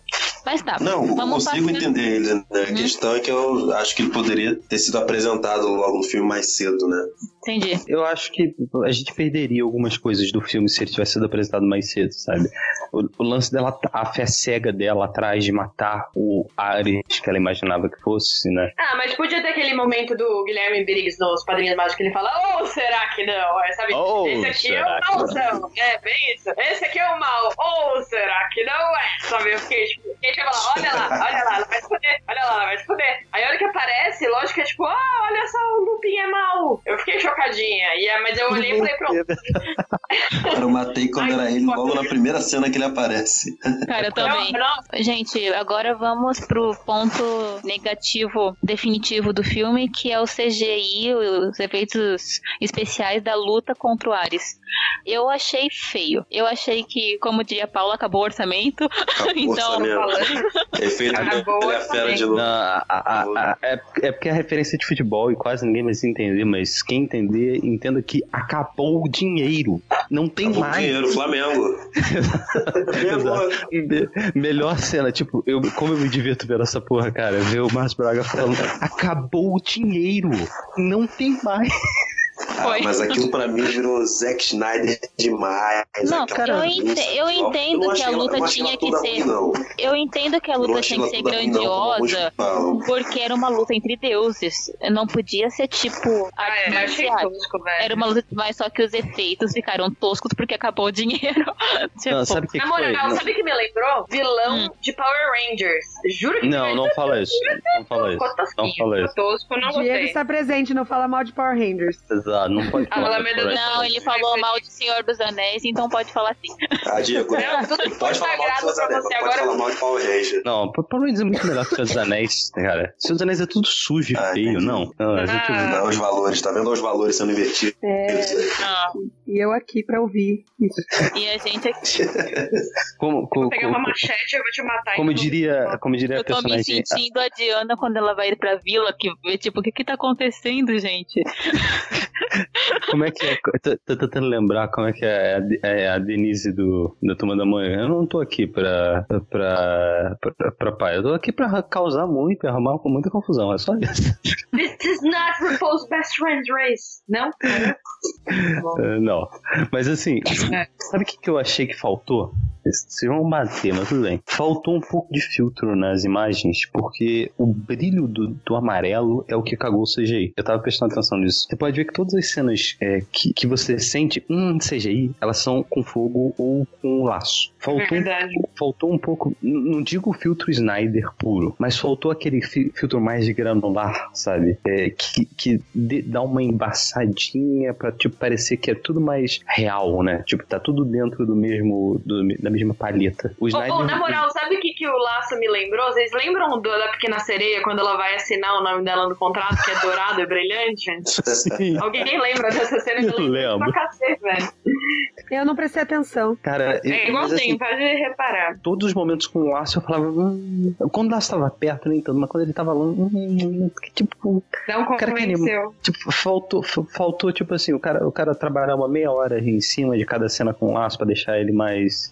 Tipo assim, ficou com cara de tipo montagem mesmo. No laço, o laço não parece estar ali. É, não parece. Tabajara. Mas assim, não achei, não achei ruim, assim, a nível de tipo, ai que bosta, não consigo ver, pô, cara. Não, sabe? É o tipo de coisa que provavelmente na minha TV não vai fazer diferença nenhuma. É, eu acho assim, eu acho que como a cena do CGI, do, do Ares e tal, foi no final e foi rápido, não prejudica toda a construção do filme. Não, é- Ah. assim, é feio, é, é Mas assim, cafona, a- é as cafona. cenas, Artificial. a- as cenas escuras, as cenas escuras, ou, ou, tipo assim, a cena que não tem amarelo, quando vocês, se vocês forem rever, quando vocês forem rever, podem perceber isso. As cenas em que não tem amarelo funcionam. As cenas que tem alguma coisa amarelo, e tipo, tem muita Chama cena, mais atenção, né?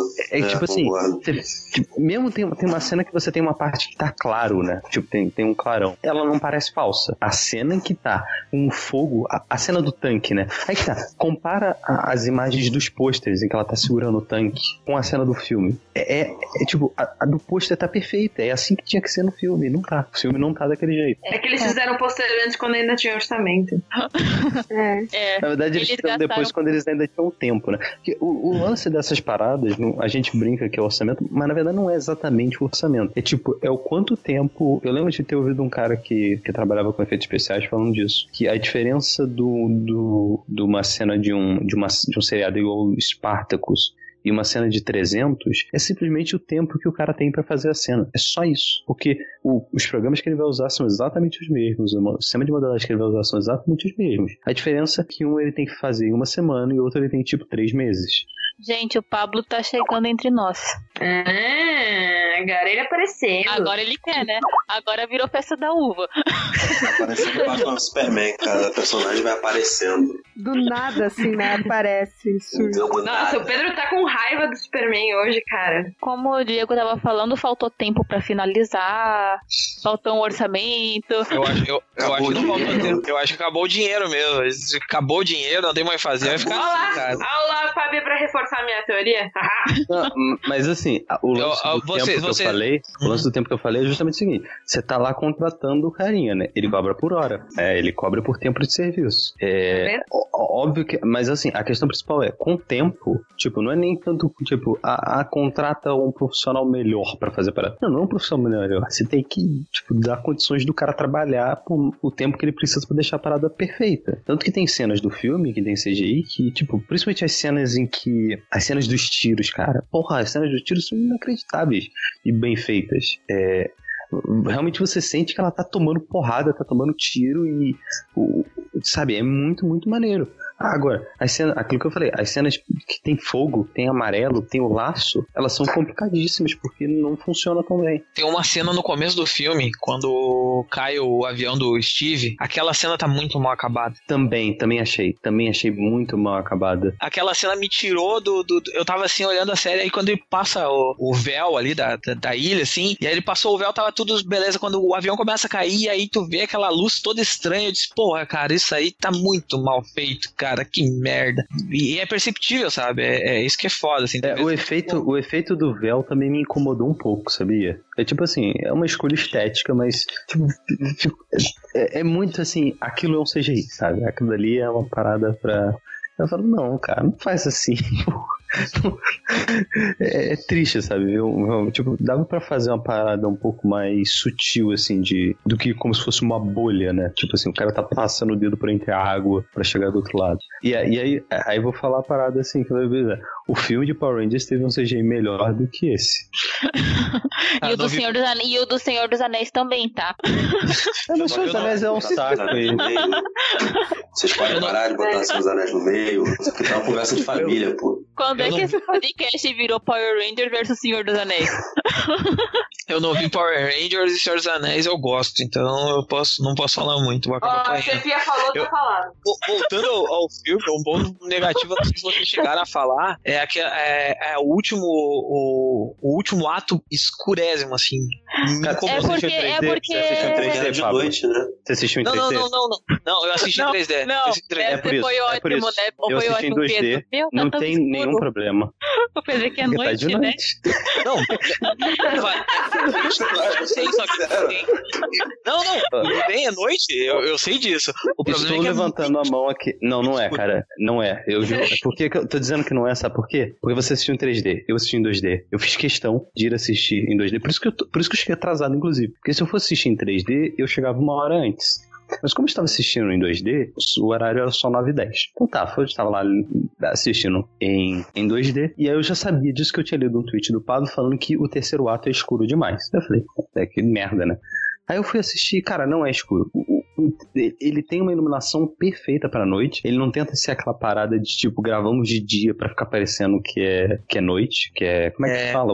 É, tem o nome, tem o nome a técnica, é, é alguma coisa americana. É, é, é Noite noite americana. americana. Noite americana. Noite Eu americana. também assisti em 2D e pra mim tava normal, não tava tipo frio assim, tava. Assim, o- é um problema do 3D, sabe? É, então deve ser problema de 3D, Cara, porque, porque tem Se- horas aí que tá, eu não sei se. tu olha o rosto da Diana e o rosto da Diana tá muito escuro, É, assim. é muito o problema do difícil 3D, de- garanto. Mas-. É porque Eu o acho- foi gravado em 2D, cara, e depois convertido pra 3D. Ag- então Não, Agora, mas eu acho dica- que eu quero dar É uma porque dica, então. como os efeitos estavam ruins, eles devem ter escurecido pra poder disfarçar Não, não, um é problema do tipo nosso 3D. maquiagem. Não, não, Sei lá. Débora, é, é um problema técnico do nosso 3D. Eu fiz esse teste quando eu assisti Procurando Dory. E eu assisti no Cinemark, no Niterói, numa sala que eles chamam de sala XD, que tem uma iluminação fantástica. Foi uma experiência incrível, porque, tipo, eu tava vendo 3D e, tipo, bom, um 3D bom, coisa que raríssimas vezes eu tinha visto. Aí depois, quando eu fui pra Montes Claros, eu assisti de novo. Aí, quando eu fui visitar a Amy, fui a Montes Claros assistir, e assisti num 3D normal. Cara, o filme tinha escurecido absurdamente. É porque a maioria das salas de cinema que a gente tem no Brasil hoje, cinema tradicional, é um 3D. É, tipo, pra você conseguir o efeito 3D, o, o- o óculos acaba escurecendo muito a cena. E acaba ficando uma porcaria pra você conseguir enxergar. É, mas a minha dica, se você quer ver em 3D, dê preferências às salas em que tem, é, por exemplo, salas como essa do Cinemark. Não estou ganhando nada pra falar disso, tá? Estou só dando a dica Sala, IMAX, sala que tem IMAX também. Se, não, se você, se você É, vê pro IMAX, é tipo, o sonho. Por exemplo, vocês sabem que quando tiver o filme de Shazam, eu irei assistir na sala IMAX. Eu irei até, até a Barra da Tijuca, que é o único lugar no Rio que tem essa porra, pra assistir em IMAX. Mas assim, Bem, essas a grandes coisas. Tomara que o filme seja bom e valha o empenho. Não, Ô, gente, só, tipo, só o que vai ter de merchandising, é de camisas e tralhas que eu vou poder comprar, pra mim já compensa. mas tá algum comentário a mais sobre os efeitos especiais? Uma Então- piada, imbecil. Falaram que o problema era tempo, não era dinheiro. Tempo é dinheiro, meu filho. É a mesma Time coisa. is money. Oh yeah.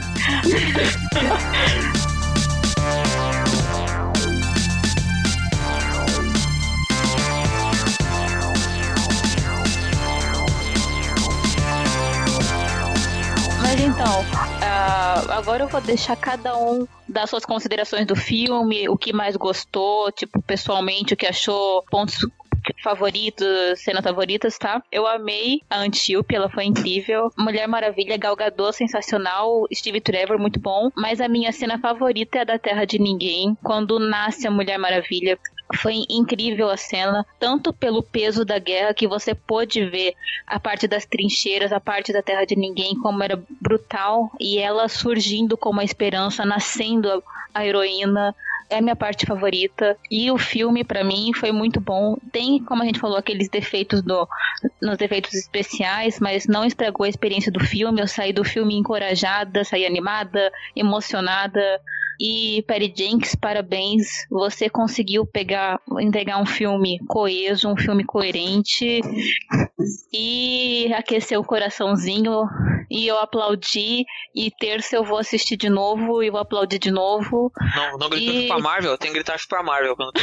Senão não tem não. Cara, eu preciso dizer que eu quase gritei chupa Marvel na hora que apareceu os créditos. O... Os créditos da DC. Do, o comecinho, né? Cara, Sim, cara. É. cara Todo mundo devia gritar. Chupa, chupa. Sabe por quê? Porque a Marvel tinha aquela abertura foda dela, né? Dos quadrinhos. Aí eles agora enfiaram a cena dos atores. Fizeram melhor. Que bosta. Que, tipo, volta pro, volta pro, pro, pro chamadinha antiga, seus imbecis. Ia mostrando o, o gibi andando, né? E, e é, é, era icônico pra caramba. Agora não. Agora é, eu começo o gibi andando, aí foda-se o gibi. Agora só as imagens do filme. Caralho, para com isso, cara. Aí é da DC, cara. Eu, eu, eu, cheguei a arrepiar, porque assim, quando. Eu, eu, eu arrepiei. Eu, arrepiei. Eu, eu, quando, aparece, a, quando aparece a parada, tipo. Na hora. Liga, quando, quando, você tem aquele, aquele plano, Liga dos Sem Limites, cara. Aquilo eu falei, caralho, velho. Caralho, velho. É a teoria do Pablo, que quando a Marvel faz, a DC faz melhor. Olha. Mas, é, Mulher Maravilha é a prova mas, disso, né, cara? Fãs da DC que ainda não assistiram o filme da Mulher Maravilha, vá nem que seja pra ver as cenas de abertura da DC, porque não, é sensacional. Pior foi, foi, o pessoal perguntou, ah, o que, que é a cena? Eu disse, os sete grandes aparecem. Ah, tem o Ajax. Não, cara, os 952, porra. Os caras os cara não ligaram no Ajax ainda, esquece o Ajax. Agora é o Cyborg, é o sete grandes. Conta a tua experiência com o nosso amigo nessa cena. Então, a, a, gente tem um amigo, assim, em comum, que ele é fã do Aquaman. Aí ele, ele é fanboy do Aquaman. Ele, ele é, é fanboy, de verdade, ele admitiu hoje. Aí ele falou assim, eu só vim no filme da Mulher Maravilha porque eu quero ver o Aquaman. Aí eu falei assim, não vai ter. Aí ele falou assim, é. não, você vai ver. Aí aparece aquela abertura e o Aquaman aparece por primeiro. Ele falou assim, ele, tá vendo? Apareceu o Aquaman. Segundo ele, deu pra ver o Aquaman nas águas de Temícera, né? Deu pra ver o Aquaman nas águas de... É, é, é que igual... você não consegue perceber, mas ele tava lá. Não, é igual a teoria tá ali, de que ninguém viu, né? É igual a teoria de que quem salvou o Clark da, da parada lá do, do Homem de Aço foi o, foi o Aquaman, lembra? Que, que explode a plataforma de petróleo. Eu é. ainda defendo essa teoria. eu, eu acharia foda, mas eu acho que não. Tá, mas vai, Diego. Eu achando que as teorias de Star Wars eram pior. Eu achei o filme sensacional. Assim, absurdamente sensacional. É, maravilhoso, cara, maravilhoso. Tem... É, é, é, o... é, é, porque essa, essa eu tô guardando pro é, falar que o filme é maravilhoso, eu ainda estou guardando pro filme do Capitão Marvel, entendeu? Ah, tá. É... e sensacional funciona, porque devemos lembrar que a Mulher Maravilha apareceu em Sensation, Sensation Comics. Comics. Sim. Então, assim, tipo, sensacional é muito cabível nesse ponto. Nerds, vai. Ele falou, eu, eu, lembrei na hora, é sensacional. Débora, a gente tá no Bolsa Nerd, nada mais justo. Mas o, assim, eu não, não cheguei a me emocionar porque eu, eu, tipo assim, eu acho que eu cheguei a, a ter os momentos assim de fios, né? Muitos fios, muitos sentimentos. Mas eu não cheguei a chorar, assim, porque não é necessariamente dizer, ai, eu não chorei, então não, não. Porque é o filme da Mulher Maravilha, não da mesma, da, da menina cap... Marvel, né? Então. é, da Mary Marvel, não. Da Mary mas, Marvel, assim, então. Mas assim, cara, me, me, tocou, assim, em certos momentos, em, principalmente momentos de perda. Cara, a interpretação de todo mundo tá excelente. Eu, eu sinceramente, assim, como tirando a questão dos efeitos visuais, e mesmo elas assim, entra numa suspensão de descanso minha. Tipo, ah, ok. Tipo, porra, é um filme. Foda-se, sabe? Eu não, não, vou perder minha paciência porque o fogo é um pouquinho feio e tal. Eu não vou perder. Mesmo assim, cara, a sensação, principalmente as cenas de guerra, elas me passavam uma sensação de realmente, tipo, tem horas que ela, que ela passava pelas trincheiras e você via que ela queria parar para ajudar as pessoas. E eles, não, a gente não pode parar, tem que continuar. E você via na interpretação dela a, aquele incômodo, sabe? Tipo, não, não, tem que fazer alguma coisa por isso, claro. E, e óbvio, os easter eggs também, né? São, easter eggs são sempre bons, né? Tipo, a cena do sorvete é. é Sim, tipo, a- na hora eu do- falei, Jones.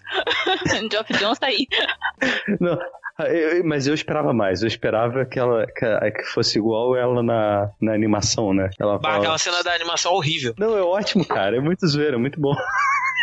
mas assim. Não, é... mas, é, mas essa cena do sorvete, se eu não me engano, rola também naquele, naquele outro filme da Mulher Maravilha, da Gail Simone também. Tem uma cena dela com sorvete. Ah, então, é, tipo, tem cena de sorvete, você deve se orgulhar por isso, né? Que ela diz, né? You must be proud. of it. É, e, cara, eu, a- eu adorei a jornada dela. É assim, é, é, acho que é, é cedo ainda pra falar, eu posso estar falando no, no fogo do hype, né? Tipo, no- na, na exaltação de tipo. Mas eu achei esse o melhor dos três filmes de heróis até agora. Hum, ah, eu acho que o Homem de Aço me tocou mais, mas como filme, eu achei o filme da Mulher Maravilha melhor. E assim, E você tem parte favorita do filme? Algo que você quer destacar? Que... Ah, bom, os spoilers, né, que não, não fazer, todos os spoilers são muito bons, né, tipo aquele momento, tipo, pam, eu acho todos eles sensacionais, mas assim, as cenas de luta é uma parada, assim, que eu, eu achava, ah, eu lembro quando, quando teve aquele, eu não sei se vocês lembram daquele especial que teve o Kevin Smith com o Jeff Jones, e aí mostrou algumas poucas cenas, eu, eu olhei as cenas e falei, putz, isso vai ser uma merda, essa cena cheia de slow motion, mas não, cara,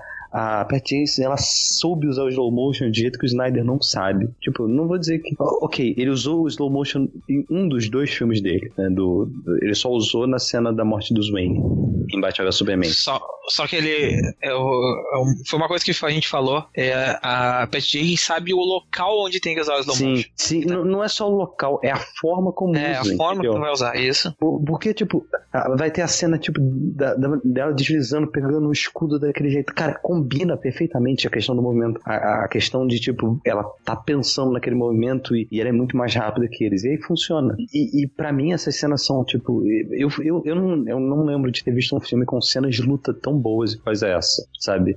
É, e, e, obviamente chupa Marvel, porque esse filme é muito melhor que os filmes da Marvel. Isso eu já posso dizer assim no fogo do rádio mesmo, é muito melhor. E, cara, eu, sa eu saí falando, caraca, eu, tipo, eu achava Capitão América um filme de guerra bom, e aí veio esse filme assim e fez. Esmagou ele, assim, tipo, agora é, é poeira no chão. É, volto do, do, do pó veio, do pó voltou. Ah, eu gostei do deslocamento temporal dela, porque eu amo a Primeira Guerra e finalmente você tem um filme que eu posso, apesar da- da- das críticas que eu tenho, que eu posso chegar aí na minha sala de aula e falar assim, gente, vamos assistir um filme de guerra que aqui explica bem como é a situação da mulher na Primeira Guerra Mundial, como é a situação de grupos de minoria na Primeira Guerra Mundial. Olha, não, eles achavam que era uma coisa e foi outra. Então, isso pra mim, eu já ganhei meu dia ali. Ver a minha amiga chorar também do meu lado foi impagável. Desculpa, Carol. Beijos, Carol. Beijo, Carol. Desculpa. Mas ela ela dando as impressões pra um amigo dela, ai, assista, Pia. Eu enchi o olho de lágrimas, acho que eu não vi algumas cenas. é, foi muito emocionante, na verdade. É, é, ela pulando com o escudo na janela, assim, e correndo, e o Steve correndo é, do lado dela, né? Ele- ela em cima do prédio, ele na, na, no chão. Foi incrível, assim, sabe? Todas. Eu gostei muito das cenas de ação. é, foram muito bem coreografadas, assim. é. Pena que elas. Eu achei elas um pouco curtas, elas podiam ser mais longas, na minha opinião. Mas é a opinião de uma pessoa que assistia é, pancadaria dos anos 80, né? Então é, não, não vale. É, que é o filme inteiro pancadaria. Mas assim, eu gostei também da jornada, eu concordo com o Diego. A jornada dela é incrível. Você vê é, que a gente já tinha comentado é, antes, né? Que você consegue ver que existe uma sensibilidade em tratar em certos assuntos. Eu gostei muito da, como eu também já tinha comentado antes, do, do- dos discursos eles serem leves para todo mundo entender, né? É, como funcionava a sociedade da época, é, não precisou de nada, é, nenhum humor piegas. Galhofa. Galhofa, piegas, né? Não precisou disso. É, e eu gosto de rir. Eu vou pro cinema pra rir, mas ao mesmo tempo que eu ri, eu chorei com muitas das partes, assim. E você sente, e é uma das coisas que as pessoas têm dificuldade, porque a Segunda Guerra, ela, tipo, é, uau, Hitler, Mussolini, o eixo, o eixo do mal, e eles fazem campo de concentração, não sei o que lá, né? E isso atrai muitas pessoas, mas a Primeira Guerra, ela é uma guerra que é muito mais massacrante que a, que a Segunda Guerra Mundial. Ela acaba com o espírito dentro da Europa. E eu acho que o filme conseguiu passar um, um pouquinho desse, desse cenário, assim, sabe? Talvez eu tô falando como uma nostálgica por Primeira Guerra, mas é, na minha opinião, é muito mais dilacerante. Tanto que chamam essa guerra como a guerra deslacerada, de, é, tá. É, é, porque as pessoas elas não morrem, elas perdem os seus membros, ela perde braço, perna, e é uma coisa que também eu senti um pouquinho de falta de mostrar um pouquinho mais esse lado do da, é, tem uma cena que, é, que é, mostra ela vendo isso, mas poderia ter um pouquinho mais, mas mesmo assim eu, eu saí contente, feliz e é, era tudo que, na verdade era tudo que eu queria, talvez mais do que eu queria, então eu saí super satisfeito. Tem alguma cena que te destacou que você. Ah, ela pulando com o escudo, com certeza. Sim. Aquela, aquela cena, pra mim, é tipo. Ah, é isso aí. Uma coisa que eu adorei: o filme faz autorreferência nas cenas. Tipo a cena do.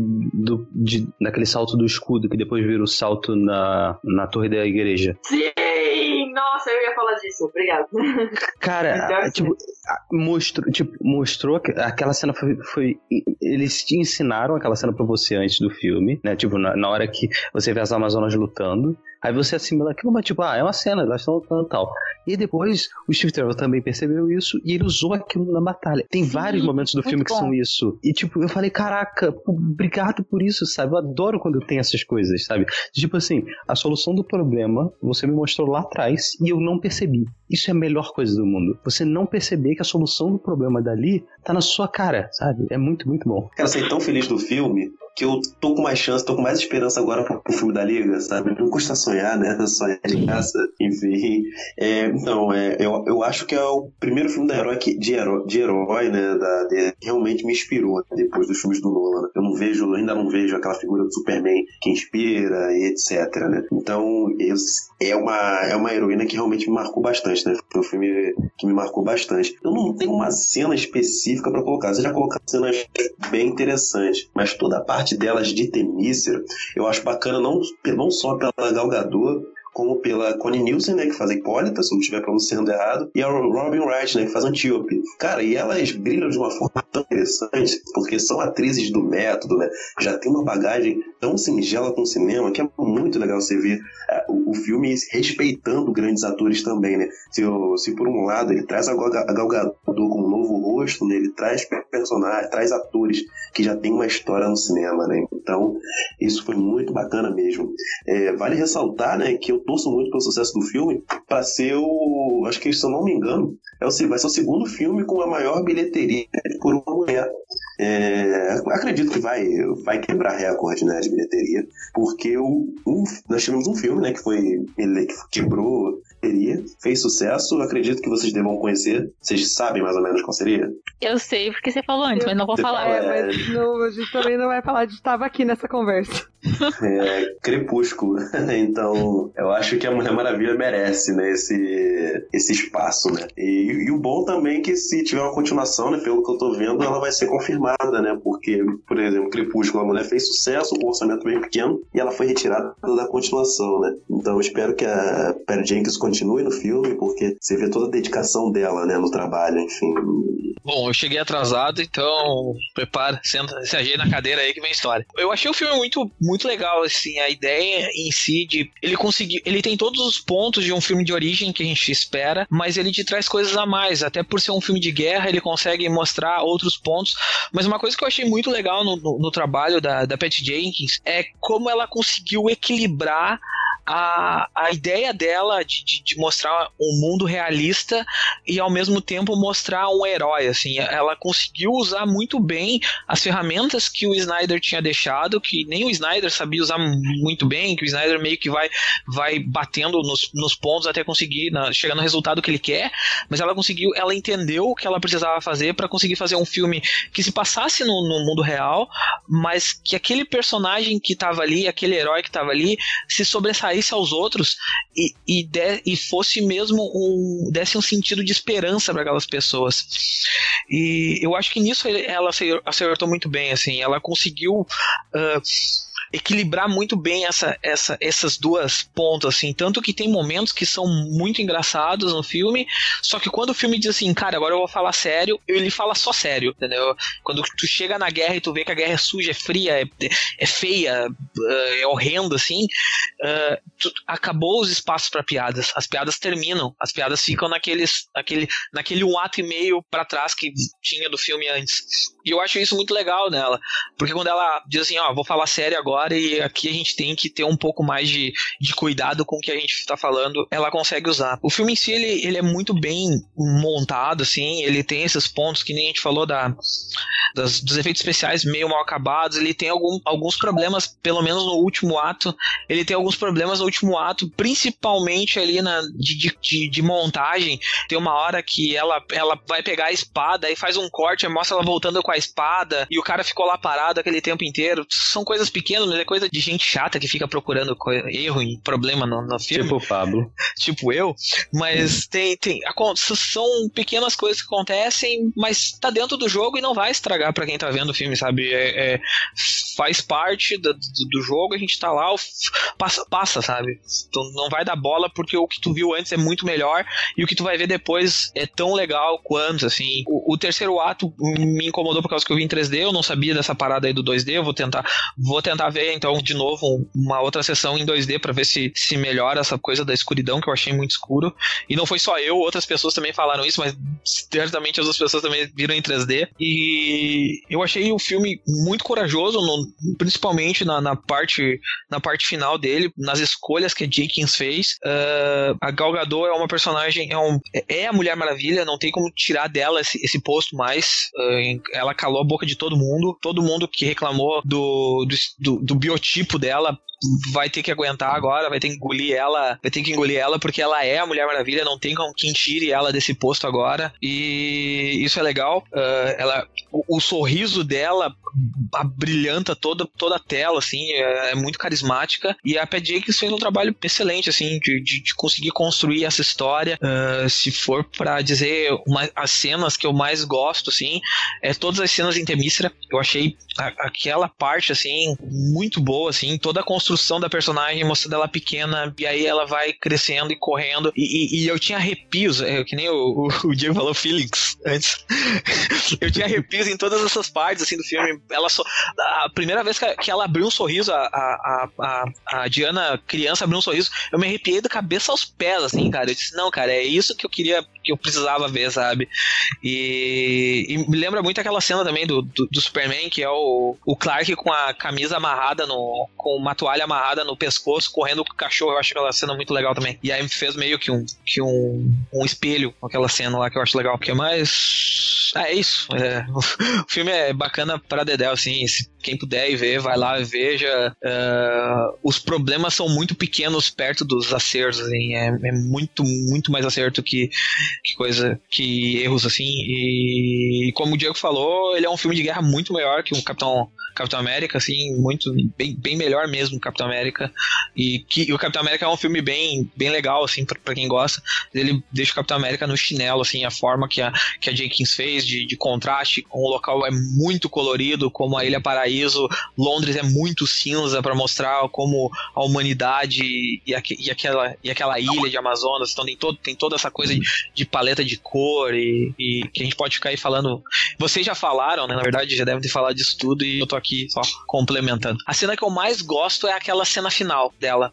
Quando termina todo o filme, ela guarda a coisa, ela põe a roupa, ela põe o uniforme e ela sai em direção ao, ao, ao céu, assim, que e ela vai falando aquelas últimas frases dizendo que ela acredita no amor da, da humanidade, que a humanidade ela tem a escuridão e a, a escuridão e a luz, mas ela pre, prefere acreditar na luz, na luz que existe em cada ser, em cada ser humano. Eu achei bem bacana essa. É, eu sou uma pessoa muito feminista, né? Sou uma mulher muito feminista, então eu fiquei muito feliz de ver um filme que passa no teste de Bechdel com tão pouco esforço, apesar de se não passasse era um, ia ser um, uma asneira fenomenal. Então eu fiquei feliz de ver um protagonismo feminino forte, de ver mulheres lutadoras e fodas e, e íntegras e enfim, gostei de dirigir o filme foi uma mulher. Eu fiquei bem feliz assim, sabe, de ser um filme sobre mulheres feitos por mulheres. Esperava que tivesse mais gente na parte técnica, mais mulheres, né? Mas, enfim. É, e a minha cena do coração, apesar de a hora que ela da Terra de Ninguém eu ter tido um surto gigantesco, assim, fiquei fangirling hard. A hora que o filme faz referência a ele mesmo, fala Diana, escudo, foi para mim, foi o ápice, foi a marca que é um filme foda. Enfim, fiquei encantada com tudo. Amei a trilha sonora, amei, amei, amei, amei, amei. E se um dia eu ficar milionária, eu vou contratar alguém pra ficar tocando isso quando entrar nos lugares. Tem até o clipe, né, agora. Eu, não, eu, não, eu vi que saiu o clipe, não cheguei a ver ainda. Não, se o filme da minha vida vai ser a minha musiquinha essa. A trilha já lá, tá no Spotify, tá, Paulo? Só pra você.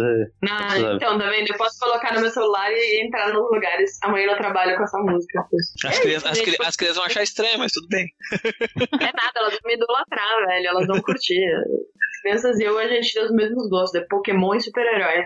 Então, é isso aí. Eu também. Eu, Tamo né? junto. Então, Charmander é Mulher Maravilha, Então, eu gostei muito. A Melissa Nervosa gostou do filme. Angry Family is Happy. Ah, gente, eu quero comentar algo falando de padrinhos, que o Yuri, eu perguntei no grupo se alguém tinha que falar alguma coisa, queria que a gente falasse alguma coisa, ele mencionou a gente falar do fato da Diana ser uma guerreira e ser uma embaixadora da paz. Como é que vocês viram isso no filme? Então, Yuri, eu particularmente, a Diana, ela não teve a oportunidade de ser embaixadora da paz, mas a gente viu o espírito de embaixadora da paz nela, de que ela lutava pela paz e que ela queria falar por isso e tudo mais. Então, foi meu ver, ela lutou porque ela viu que era necessário, ela é uma guerreira porque é necessário, mas o, o objetivo dela é a paz e ela busca dialogar e tudo mais.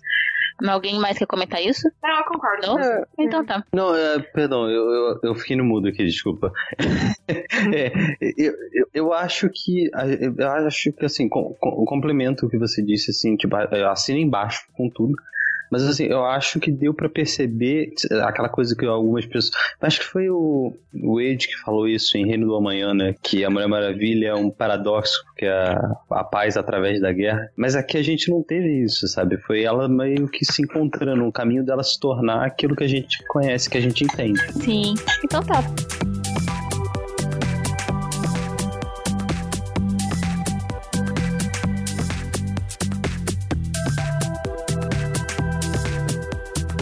Então, pessoal, eu quero dizer que eu, como mulher, eu fico muito feliz em ver que um dos filmes mais bem sucedidos da DC é protagonizado por uma mulher, foi dirigido por uma mulher, não só da DC, mas um dos filmes mais bem sucedidos de heróis também que tem sido lançados ultimamente.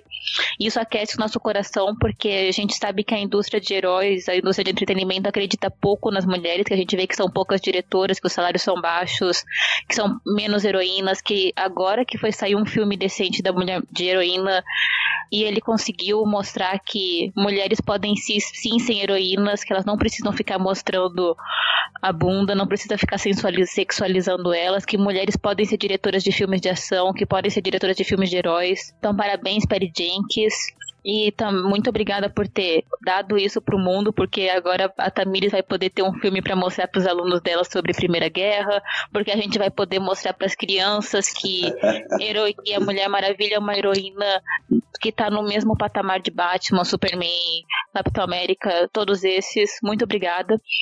E eu também quero deixar a, a nossa mensagem pro Zack Snyder, apesar dos ataques do Pedro contra o Superman do Zack Snyder. sabia, Zack Snyder, cara, você você acreditou no universo de si, você defendeu ele e você tá passando por um momento difícil e tá aqui a nossa empatia por você, a nossa compaixão. Eu sei que você não tá ouvindo isso, mas como fãs da DC, gente, obrigada pelo que você tem feito pelo universo de si, porque você acreditou nele, pela sua dedicação com esse trabalho e a força, que a força esteja com a família do Zack Snyder, que não, não tem como dizer como superar isso, não tem palavras que possam confortar, não tem. É o tempo e força pra família do Zack Snyder, força para o que eles estão passando, tá? E é isso. Agora vamos deixar quem tiver um merchan para dar, né? Já estamos acabando o nosso podcast. Foi muito bom poder falar do filme da Mulher Maravilha. Falando do filme da Mulher Maravilha, eu comecei a gostar mais dele do que eu já tinha gostado. Eu já tinha gostado bastante. Tem que ver de novo. É melhor, né? Que quando terminou o bolsa do, da Bela a Fera, eu fiquei com mais raiva do filme. Aí agora eu tô sempre feliz. Sim! Meu! então foi isso. No da Bela Fera a gente deu notas pro filme. Eu não sei, eu não queria dar nota pro filme da Mulher Maravilha, que eu acho que limitar ao filme a uma nota não. Sou totalmente a favor de não dar nota pra filme nenhum Eu sou, e. eu, eu- eu sou a favor de manter a, a regra, a política do Terra Zero e não dar nota pra nada. Porque a gente não dá nota por causa disso. É, porque senão as pessoas são preguiçosas e falam, ai, vocês deram X pra tal filme e Y pra tal. Então, não, não, cara, para, tá que pariu. Mas, então, eu, eu- sem eu nota. prefiro, eu prefiro forçar as pessoas a lerem ou escutarem a coisa do que dar nota. Elas tinham as próprias conclusões. Sim, mas então, sem nota, mas nós podemos dizer que A Mulher Maravilha é um filme inspirador. Não, é um filme bom. Não é um filme ruim com bons momentos, é um filme bom. Tem algumas coisas ruins, mas isso não desmerece o filme. E é isso, agora eu vou deixar espaço pro merchan de vocês, depois a gente faz o merchan do Terra Zero. Diego, você tem merchan? Tenho, eu estou toda semana lá no PTDM, por trás da máscara, transmitindo ao vivo agora pelo YouTube, youtube.com barra Terceira Terra, mas o, a gente tá transmitindo ao vivo, galera. Então eu, o Grisa, ele, o Marcelo, o Vitor e talvez até o final do mês volte o João Mariano, que é o nosso correspondente de Portugal. O, o Fiorito foi chutado da coisa mesmo, né? Fiorito Não, agora foi é MD chutado, chutado. Marcelo manda e-mail toda semana pra ele perguntando se ele pode participar. Ele diz que não pode. O, o, Fio- o Fiorito virou MDM mesmo, correu do Terra Zero, correu do. só, MDM ele. É triste como, como é que as pessoas, como é que as pessoas terminam por baixo, né, cara? Muito triste. É, mas vocês podem me acompanhar lá. Muito em breve vai começar o meu podcast do Carros de Ignição. Eu tive problemas técnicos com áudios e tô tendo que resolver. Mas ele vai ser um podcast a princípio mensal, talvez. As primeiras edições saem quinzenal para eu tipo dar para fechar assim uma temporada certinha. Mas a princípio a ideia é que seja um podcast mensal sobre carros. O primeiro episódio está praticamente gravado, eu tenho que só resolver os últimos 15 minutos dele, que teve um problema no meu áudio. E, e é basicamente isso. Me acompanha no meu Twitter, arroba Lima. Tamis? Tem meu blog, a Prof. Geek, eu vou fazer, provavelmente. Não, provavelmente não, é uma grande certeza. Uma review meio histórica desse filme, porque é Primeira Guerra, né, gente? Quem não quer ouvir, quem não quer ouvir, vai ouvir, porque, né, vai fazer sucesso. Obrigado, senhor. E continue ouvindo o Bolsa Nerd. E Sim. eu tenho o meu Twitter, tenho o Twitter do Bolsa agora também, né? Então você pode se comunicar com a gente por lá. Sim, por sinal, Tamis, aproveitando do Bolso Nerd, obrigada pessoal que apoiou o nosso podcast sobre desabafos. A gente ficou muito feliz com os resultados e vocês gostam de uma treta. Mas muito Sim. obrigada. Eu e a Tamis estávamos preocupadas porque foi um podcast mais sério que a gente falou alguns assuntos sérios, mas obrigada. Mas vai lá, Pedro, seu merchan. É, eu não sabia que o público do, do Terra Zero gostava de treta, mas enfim. Né? Ah, não. Eu sou- Adoro. Eu sou, eu sou colunista do Terra Zero, cara. Por isso que eu tô lá. É. Bom, é, primeiramente, obrigado por- pelo convite, entendeu, meninas? Foi um prazer mais uma vez estar aqui. Poxa, adoro. Sou um fã do Terra Zero, né? E é, fã do trabalho de vocês também. Então, poxa, muito obrigado por- pelo convite. É, quem quiser, né, discutir mais um pouco de cinema e séries de TV, é, passa lá no site, que é o www.canalclaquete.com.br. Vai, acredito que o link vai estar aqui no post. Nós falamos sobre cinema e série, né? Não só coisas de super-herói, mas em geral. Nós estamos com um podcast de roteiro, né? E um podcast voltado que vai sair daqui a pouco, né? Que é para comentar notícia, comentar tema de cinema. E lá no YouTube nós temos um programa de analisar técnicas de cinema, né? Então passa lá que quem gosta de cinema vai achar bem legal. É isso. Muito bem. Pablo, você tem merchan? Cara, o meu merchan é o merchan de sempre. Você pode deixar, eu faço o merchan de todo o site depois no final. Ah, por favor. por favor. Então E tá. peraí, só pra agradecer, Pablo, obrigada por estar participando aqui do Bolsa Nerd. Pra quem não sabe, o Pablo ele é quase um pai aqui do Bolsa, ele apoiou muito o projeto quando eu falei que eu queria começar um podcast com meninas no site pra gente falar de cultura pop, quadrinhos. Ele apoiou muito a gente. Ele tem ajudado bastante. Então, muito obrigado. É bem-vindo aqui ao Bolsa Nerd. É a primeira vez que você participa, mesmo que pegou só o finalzinho, mas obrigada por estar aqui com a gente, tá? Eu, eu, tô, eu tô no primeiro, eu tô no primeiro, eu apresento o programa. Ah, mas você tá, tipo. Foi meio assim, você nem tava com a gente na hora, tá? Foi tipo, foi um remendo que ele falou: pá, coloca isso aqui pra eu poder anunciar o podcast. Ah, né? Tá bom. Fazer o quê? Mas tá, Tanto que, tanto que o nome dele não está nem nos créditos, então não conta. Ah, putz, Tá. não vale. Paulista. Paulinha, que tá debutando É. como membro oficial do Bolsa Nerd. É, yay! Então, gente, queria primeiro agradecer a Tami e a Débora pelo convite. Que isso? De nada. É, quem claramente menos manja de quadrinhos, porque não é a minha área de expertise nerd, é um prazerzaço. É por isso que você é Marvete. Velho, ao vivo, ao vivo, galera. olha, você vai morrer, que nem o Diego. Eu, eu tenho a impressão de que vai ser sempre tretas aqui. Ah, é pra isso que eu tô aqui, né? É pra pegar a pessoa, tirar do, Você- do seio da família e colocar na tenta da maldade, né? A, a, a Paula aqui tem a mesma função que eu tenho no Comic Pod. É tipo, ah, tá todo mundo concordando, todo mundo adora essa coisa. Eu não, não, não gosto. Seria uma pena se alguém causasse o caos, né? Exatamente, eu sirvo pra plantar toda, toda total discórdia. Ah, a crise final, É. melhores coisas do Grant Morrison. Não, não gosto, não gosto de crise final. É, é tipo assim, entendeu? Esse tipo de coisa. É isso que eu faço.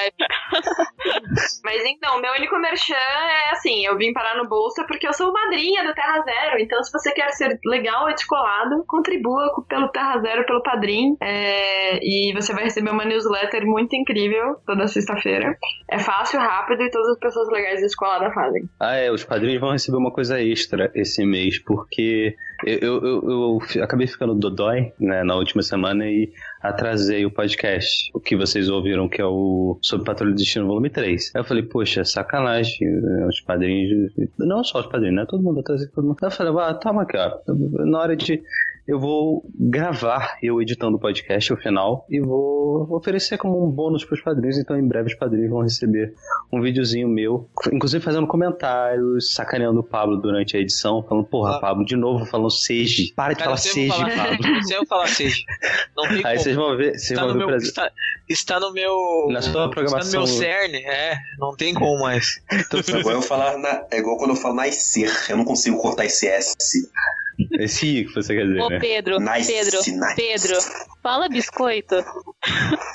Biscoito. É que ele- Qual o problema de falar biscoito? É que você é do Rio, você tem que falar biscoito, sei lá. Você falou Tá é? biscoito. É biscoito, não tem nada, não tem nada demais, é biscoito. Ah, você vai começar a briga Tô de biscoito errado, bolacha daqui um pouco, por favor. Não, Não, é, é- porque eu acho engraçado quando fala biscoito, biscoito. Não, é aquela parada do fui buscar o isqueiro na esquina da escola. É isso que a Ah. Débora tá falando. É. entendeu? Do Ah, tá. Óbvio que eu forcei, né? Eu não falo desse jeito. É tipo, é tipo o Kajima, né? O Kajima não tem sotaque nenhum de manezinho da ilha, né, cara? Cara, é impressionante, é bizarro, é bizarro. Sim, ele não fala que nem peixeiro. Que... Cara, ele não tem sotaque nenhum. Aí ele diz assim, cara, eu falo duas línguas já. Eu falo manezinho e eu falo o português normal. Aí eu optei só falar o português, o manezinho eu deixei de lado. Cara, o- o- um outro que eu também acho que é bizarro é o Vinícius dos dois quadrinhos. Ele, ele não tem um sotaque é, característico do sul. Não, eu, não, pelo menos, não Cara, acho. é porque o sul eu vejo só aqui em Santa Catarina. O norte é um sotaque, o litoral é outro, o oeste é outro. E Imagina o Rio Grande do Sul que é maior. Mas, Mas, enfim, mas eu também não tenho sotaque. Paulista não tem sotaque, a gente fala certo. Ah, tá bom. claro. Não. Certo, fala Não. paranaense, tá? Fa- fa- fala com o pessoal da Boca, então, você vê se eles não têm sotaque. Porra, meu, me deixa falar que nem o Supla, tá? Pô, Mas pô, tá, gente. Obrigada pro por, ter, lá, vai ser o cara mais com mais gírias do mundo falando disso. obrigada por terem ouvido esse Bolsa Nerd. Eu vou deixar o Pablo fazer as honras dos recadinhos da paróquia. porque... porque eu nunca lembro quais são as recompensas de nada. Eu sempre digo, ah, segue lá a página, tu sabe onde tá. Mas eu posso dizer pra você seguir o Terra Zero no Facebook, Twitter, acompanhar nossas colunas, nossas críticas e essas coisas todas. Agora, Pablo, é com você. Tá, vamos. O Diego deve ser a pessoa que já tá mais acostumada a jabá do que eu. Ele, edita todos os jabás. Ah, vamos lá. Ah, Tem horas que eu penso assim, porra, por que que Pablo mandou? Tu podia ter usado da semana passada, não faz diferença. É, não vai fazer muita diferença nenhuma. Mas é, eu vou, vou, começar lembrando que esse é um programa especial, né? Já o Bolsa Nerd. Caraca, o, o Pablo fala isso de todos os programas, ele já Não, me não. incomoda. Não, não, Tô- não. tô- Esse Bolsa Nerd é especial porque ele é, Denúncia! porque ele é, É tipo assim. continuação do Do Como que Pode, é Como verdade. pode Origens. Então, calma, deixa eu falar, terminar. e todo programa é especial porque a gente fazer um programa e lançar um programa é especial sempre, tá? Tem que, Oh, tem que mas- marcar as pessoas. É, o, Ah. problema, o problema é, é- Quem assistiu Incríveis vai saber. é, vai saber por que, que eu acho isso um problema, mas tudo bem. Falar que tudo é especial, nada é especial. Exatamente, esse é o meu problema. Não pô. é a filosofia do Bob Esponja e funciona pra ele, tá? Então vai. Eu também não É, gosto de Bob Esponja. Então vocês escutem isso. Sério, você é o Grinch, mano. Vocês escutem Pablo. esse programa sobre o filme e voltem escutem o Comic Pod falando sobre as origens. Ou se você já escutou Origens, já agora tá escutando aqui. Muito obrigado por ter escutado os dois programas. Eu, partici- eu não participei do outro, mas participei rapidinho desse. Então, legal. Ah, Siga-nos nas redes sociais, ah, arroba Comic Pod, arroba Terra Underline Zero, e no Facebook, facebook.com barra Terra Zero, zero numeral no final ali. Nossa fanpage tá tentando voltar a liberar vídeos e coisas. A gente tá, está passando por um momento de, de muito Ah, é, trabalho, é, trabalhando eu demais. tenho então, vídeo, eu, eu, eu tenho um vídeo que eu vou lançar, né, Pablo? Te- Eu não esqueci, não. Eu tenho um reviewzinho que vai Ah. sair. tal- Não sei se pela página, se pelo YouTube, mas vai sair. É, a gente, tá, a gente vai começar a mexer agora nessas coisas de vídeos. Ah, não, não se preocupem, a gente vai voltar. O Flash Facts vai voltar também, já tá com abertura nova, pronta. Já, já tô começando a escrever os roteiros da, da próxima temporada, que agora todos os Flash Facts, Flash Facts vão ser dentro do, do canal do Terra Zero. que mais? Ah, ah, apoiem o Padrim, cinco reais. Vocês participam lá do nosso grupo dos padrinhos. A gente tá sorteando quadrinhos. ah, sorteamos todos os quadrinhos do Rebirth que saíram do- da, da, primeira leva. Os sete primeiros a gente sorteou sorteou um, um- no caso, um, um pack com esse set e tá sorteando agora o Hellblazer Origins, que saiu agora, que a Panini tá relançando também, a gente tá sorteando um lá, então se vocês querem participar, vão lá e cliquem na página, a gente já sorteou quadrinho importado, já sorteou coisa dedéu lá e a gente tá sempre sorteando, botando, sorteios são especiais pra esse pessoal.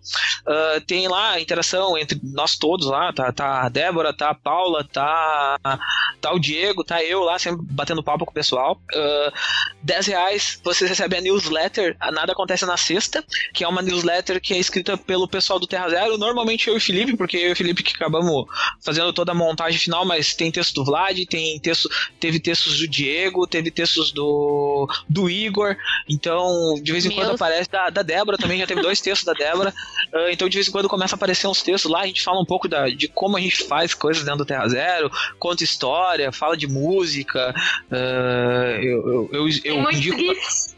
tem GIFs, é, a, gente, a, gente conta, a gente conta histórias tristes ou histórias felizes, é, fala de futebol, então de tudo tem lá. É, um, é, uma parte, é uma parte que a gente se solta um pouco, além dos quadrinhos, mas tem bastante sobre quadrinhos também. É, Nossa, futebol. sim, eu, eu fiz um texto sobre a Chapecoense quando caiu o avião. Legal. E eu ainda vou falar de Gilmore Girls nessa newsletter, tá? Ah, Meu Deus do céu. Esse, esse- esse é um ponto de discussão dentro desse site, você não tem noção como. A Débora, a Débora tá tentando escrever um texto de, New- de Gilmore Girls, ela tá no site há um ano mais ou menos. Vai fazer um ano, Desde cara. então. E desde o primeiro momento que ela começou a escrever, ela, cara, eu quero escrever um texto sobre Gilmore Girls. Cara, é sobre quadrinhos. Gilmore Girls é quadrinhos? Não, não tem. Ah, então eu não posso escrever? Não, não então, pode. Então, o que, Aí- o que a, Aí ela É- vai, é ela porque a Débora pro- não tem, não tem a sagacidade do- do- de aproveitar as oportunidades ainda. Que Não, foi o é que eu fiz. Eu- Você o que, que, que eu fiz? pensa, porque bolsa vai ter bolsa nerd de Gilmore Girls, cara. Não, ter que mas, mas que que eu, que, olha só o que, que eu fiz. Olha a minha jogada. Já eu, queria falar sobre, Débora? eu, queria, eu queria falar sobre Power Rangers no Comic Pod.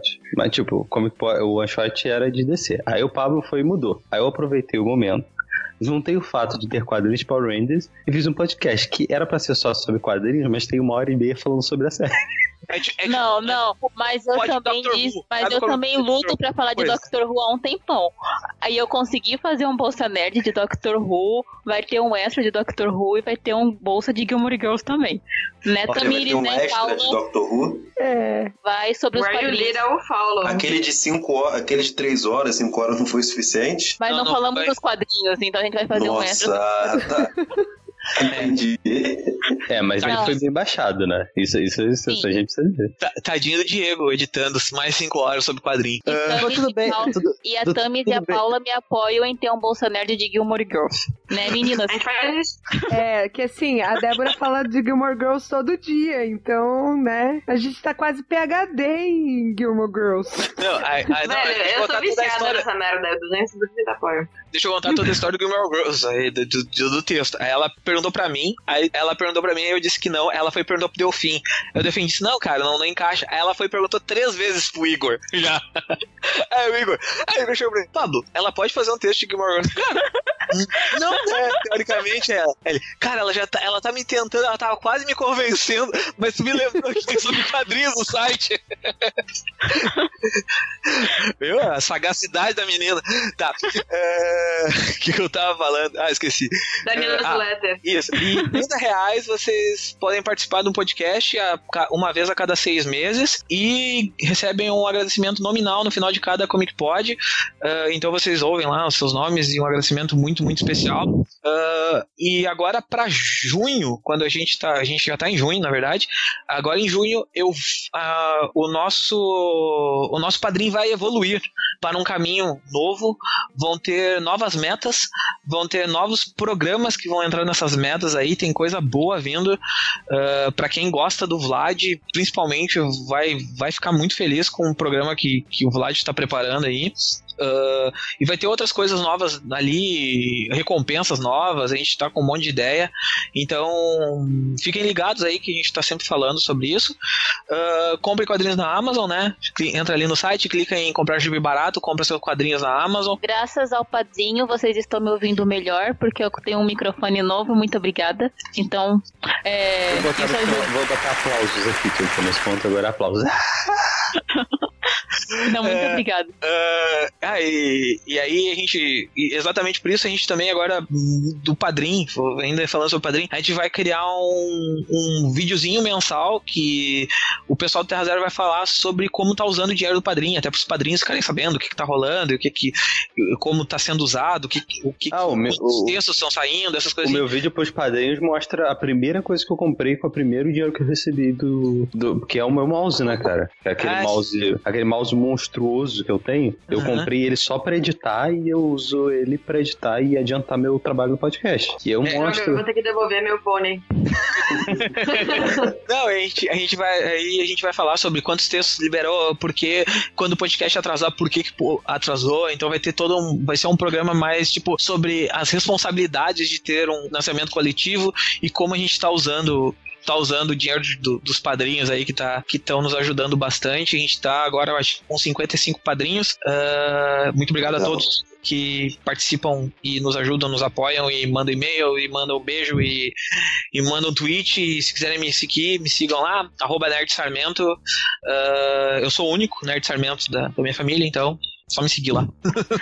Ok, também siga o Bolsa Nerd no Twitter, eu também tô no Twitter, Débora de Albuquerque. Mas, enfim, obrigada por todos que participaram, obrigada por todos que ouviram. E se você ainda não assistiu o filme da Mulher, da- o filme da Mulher Maravilha, vai assistir. E obrigada e até a próxima. E tchau.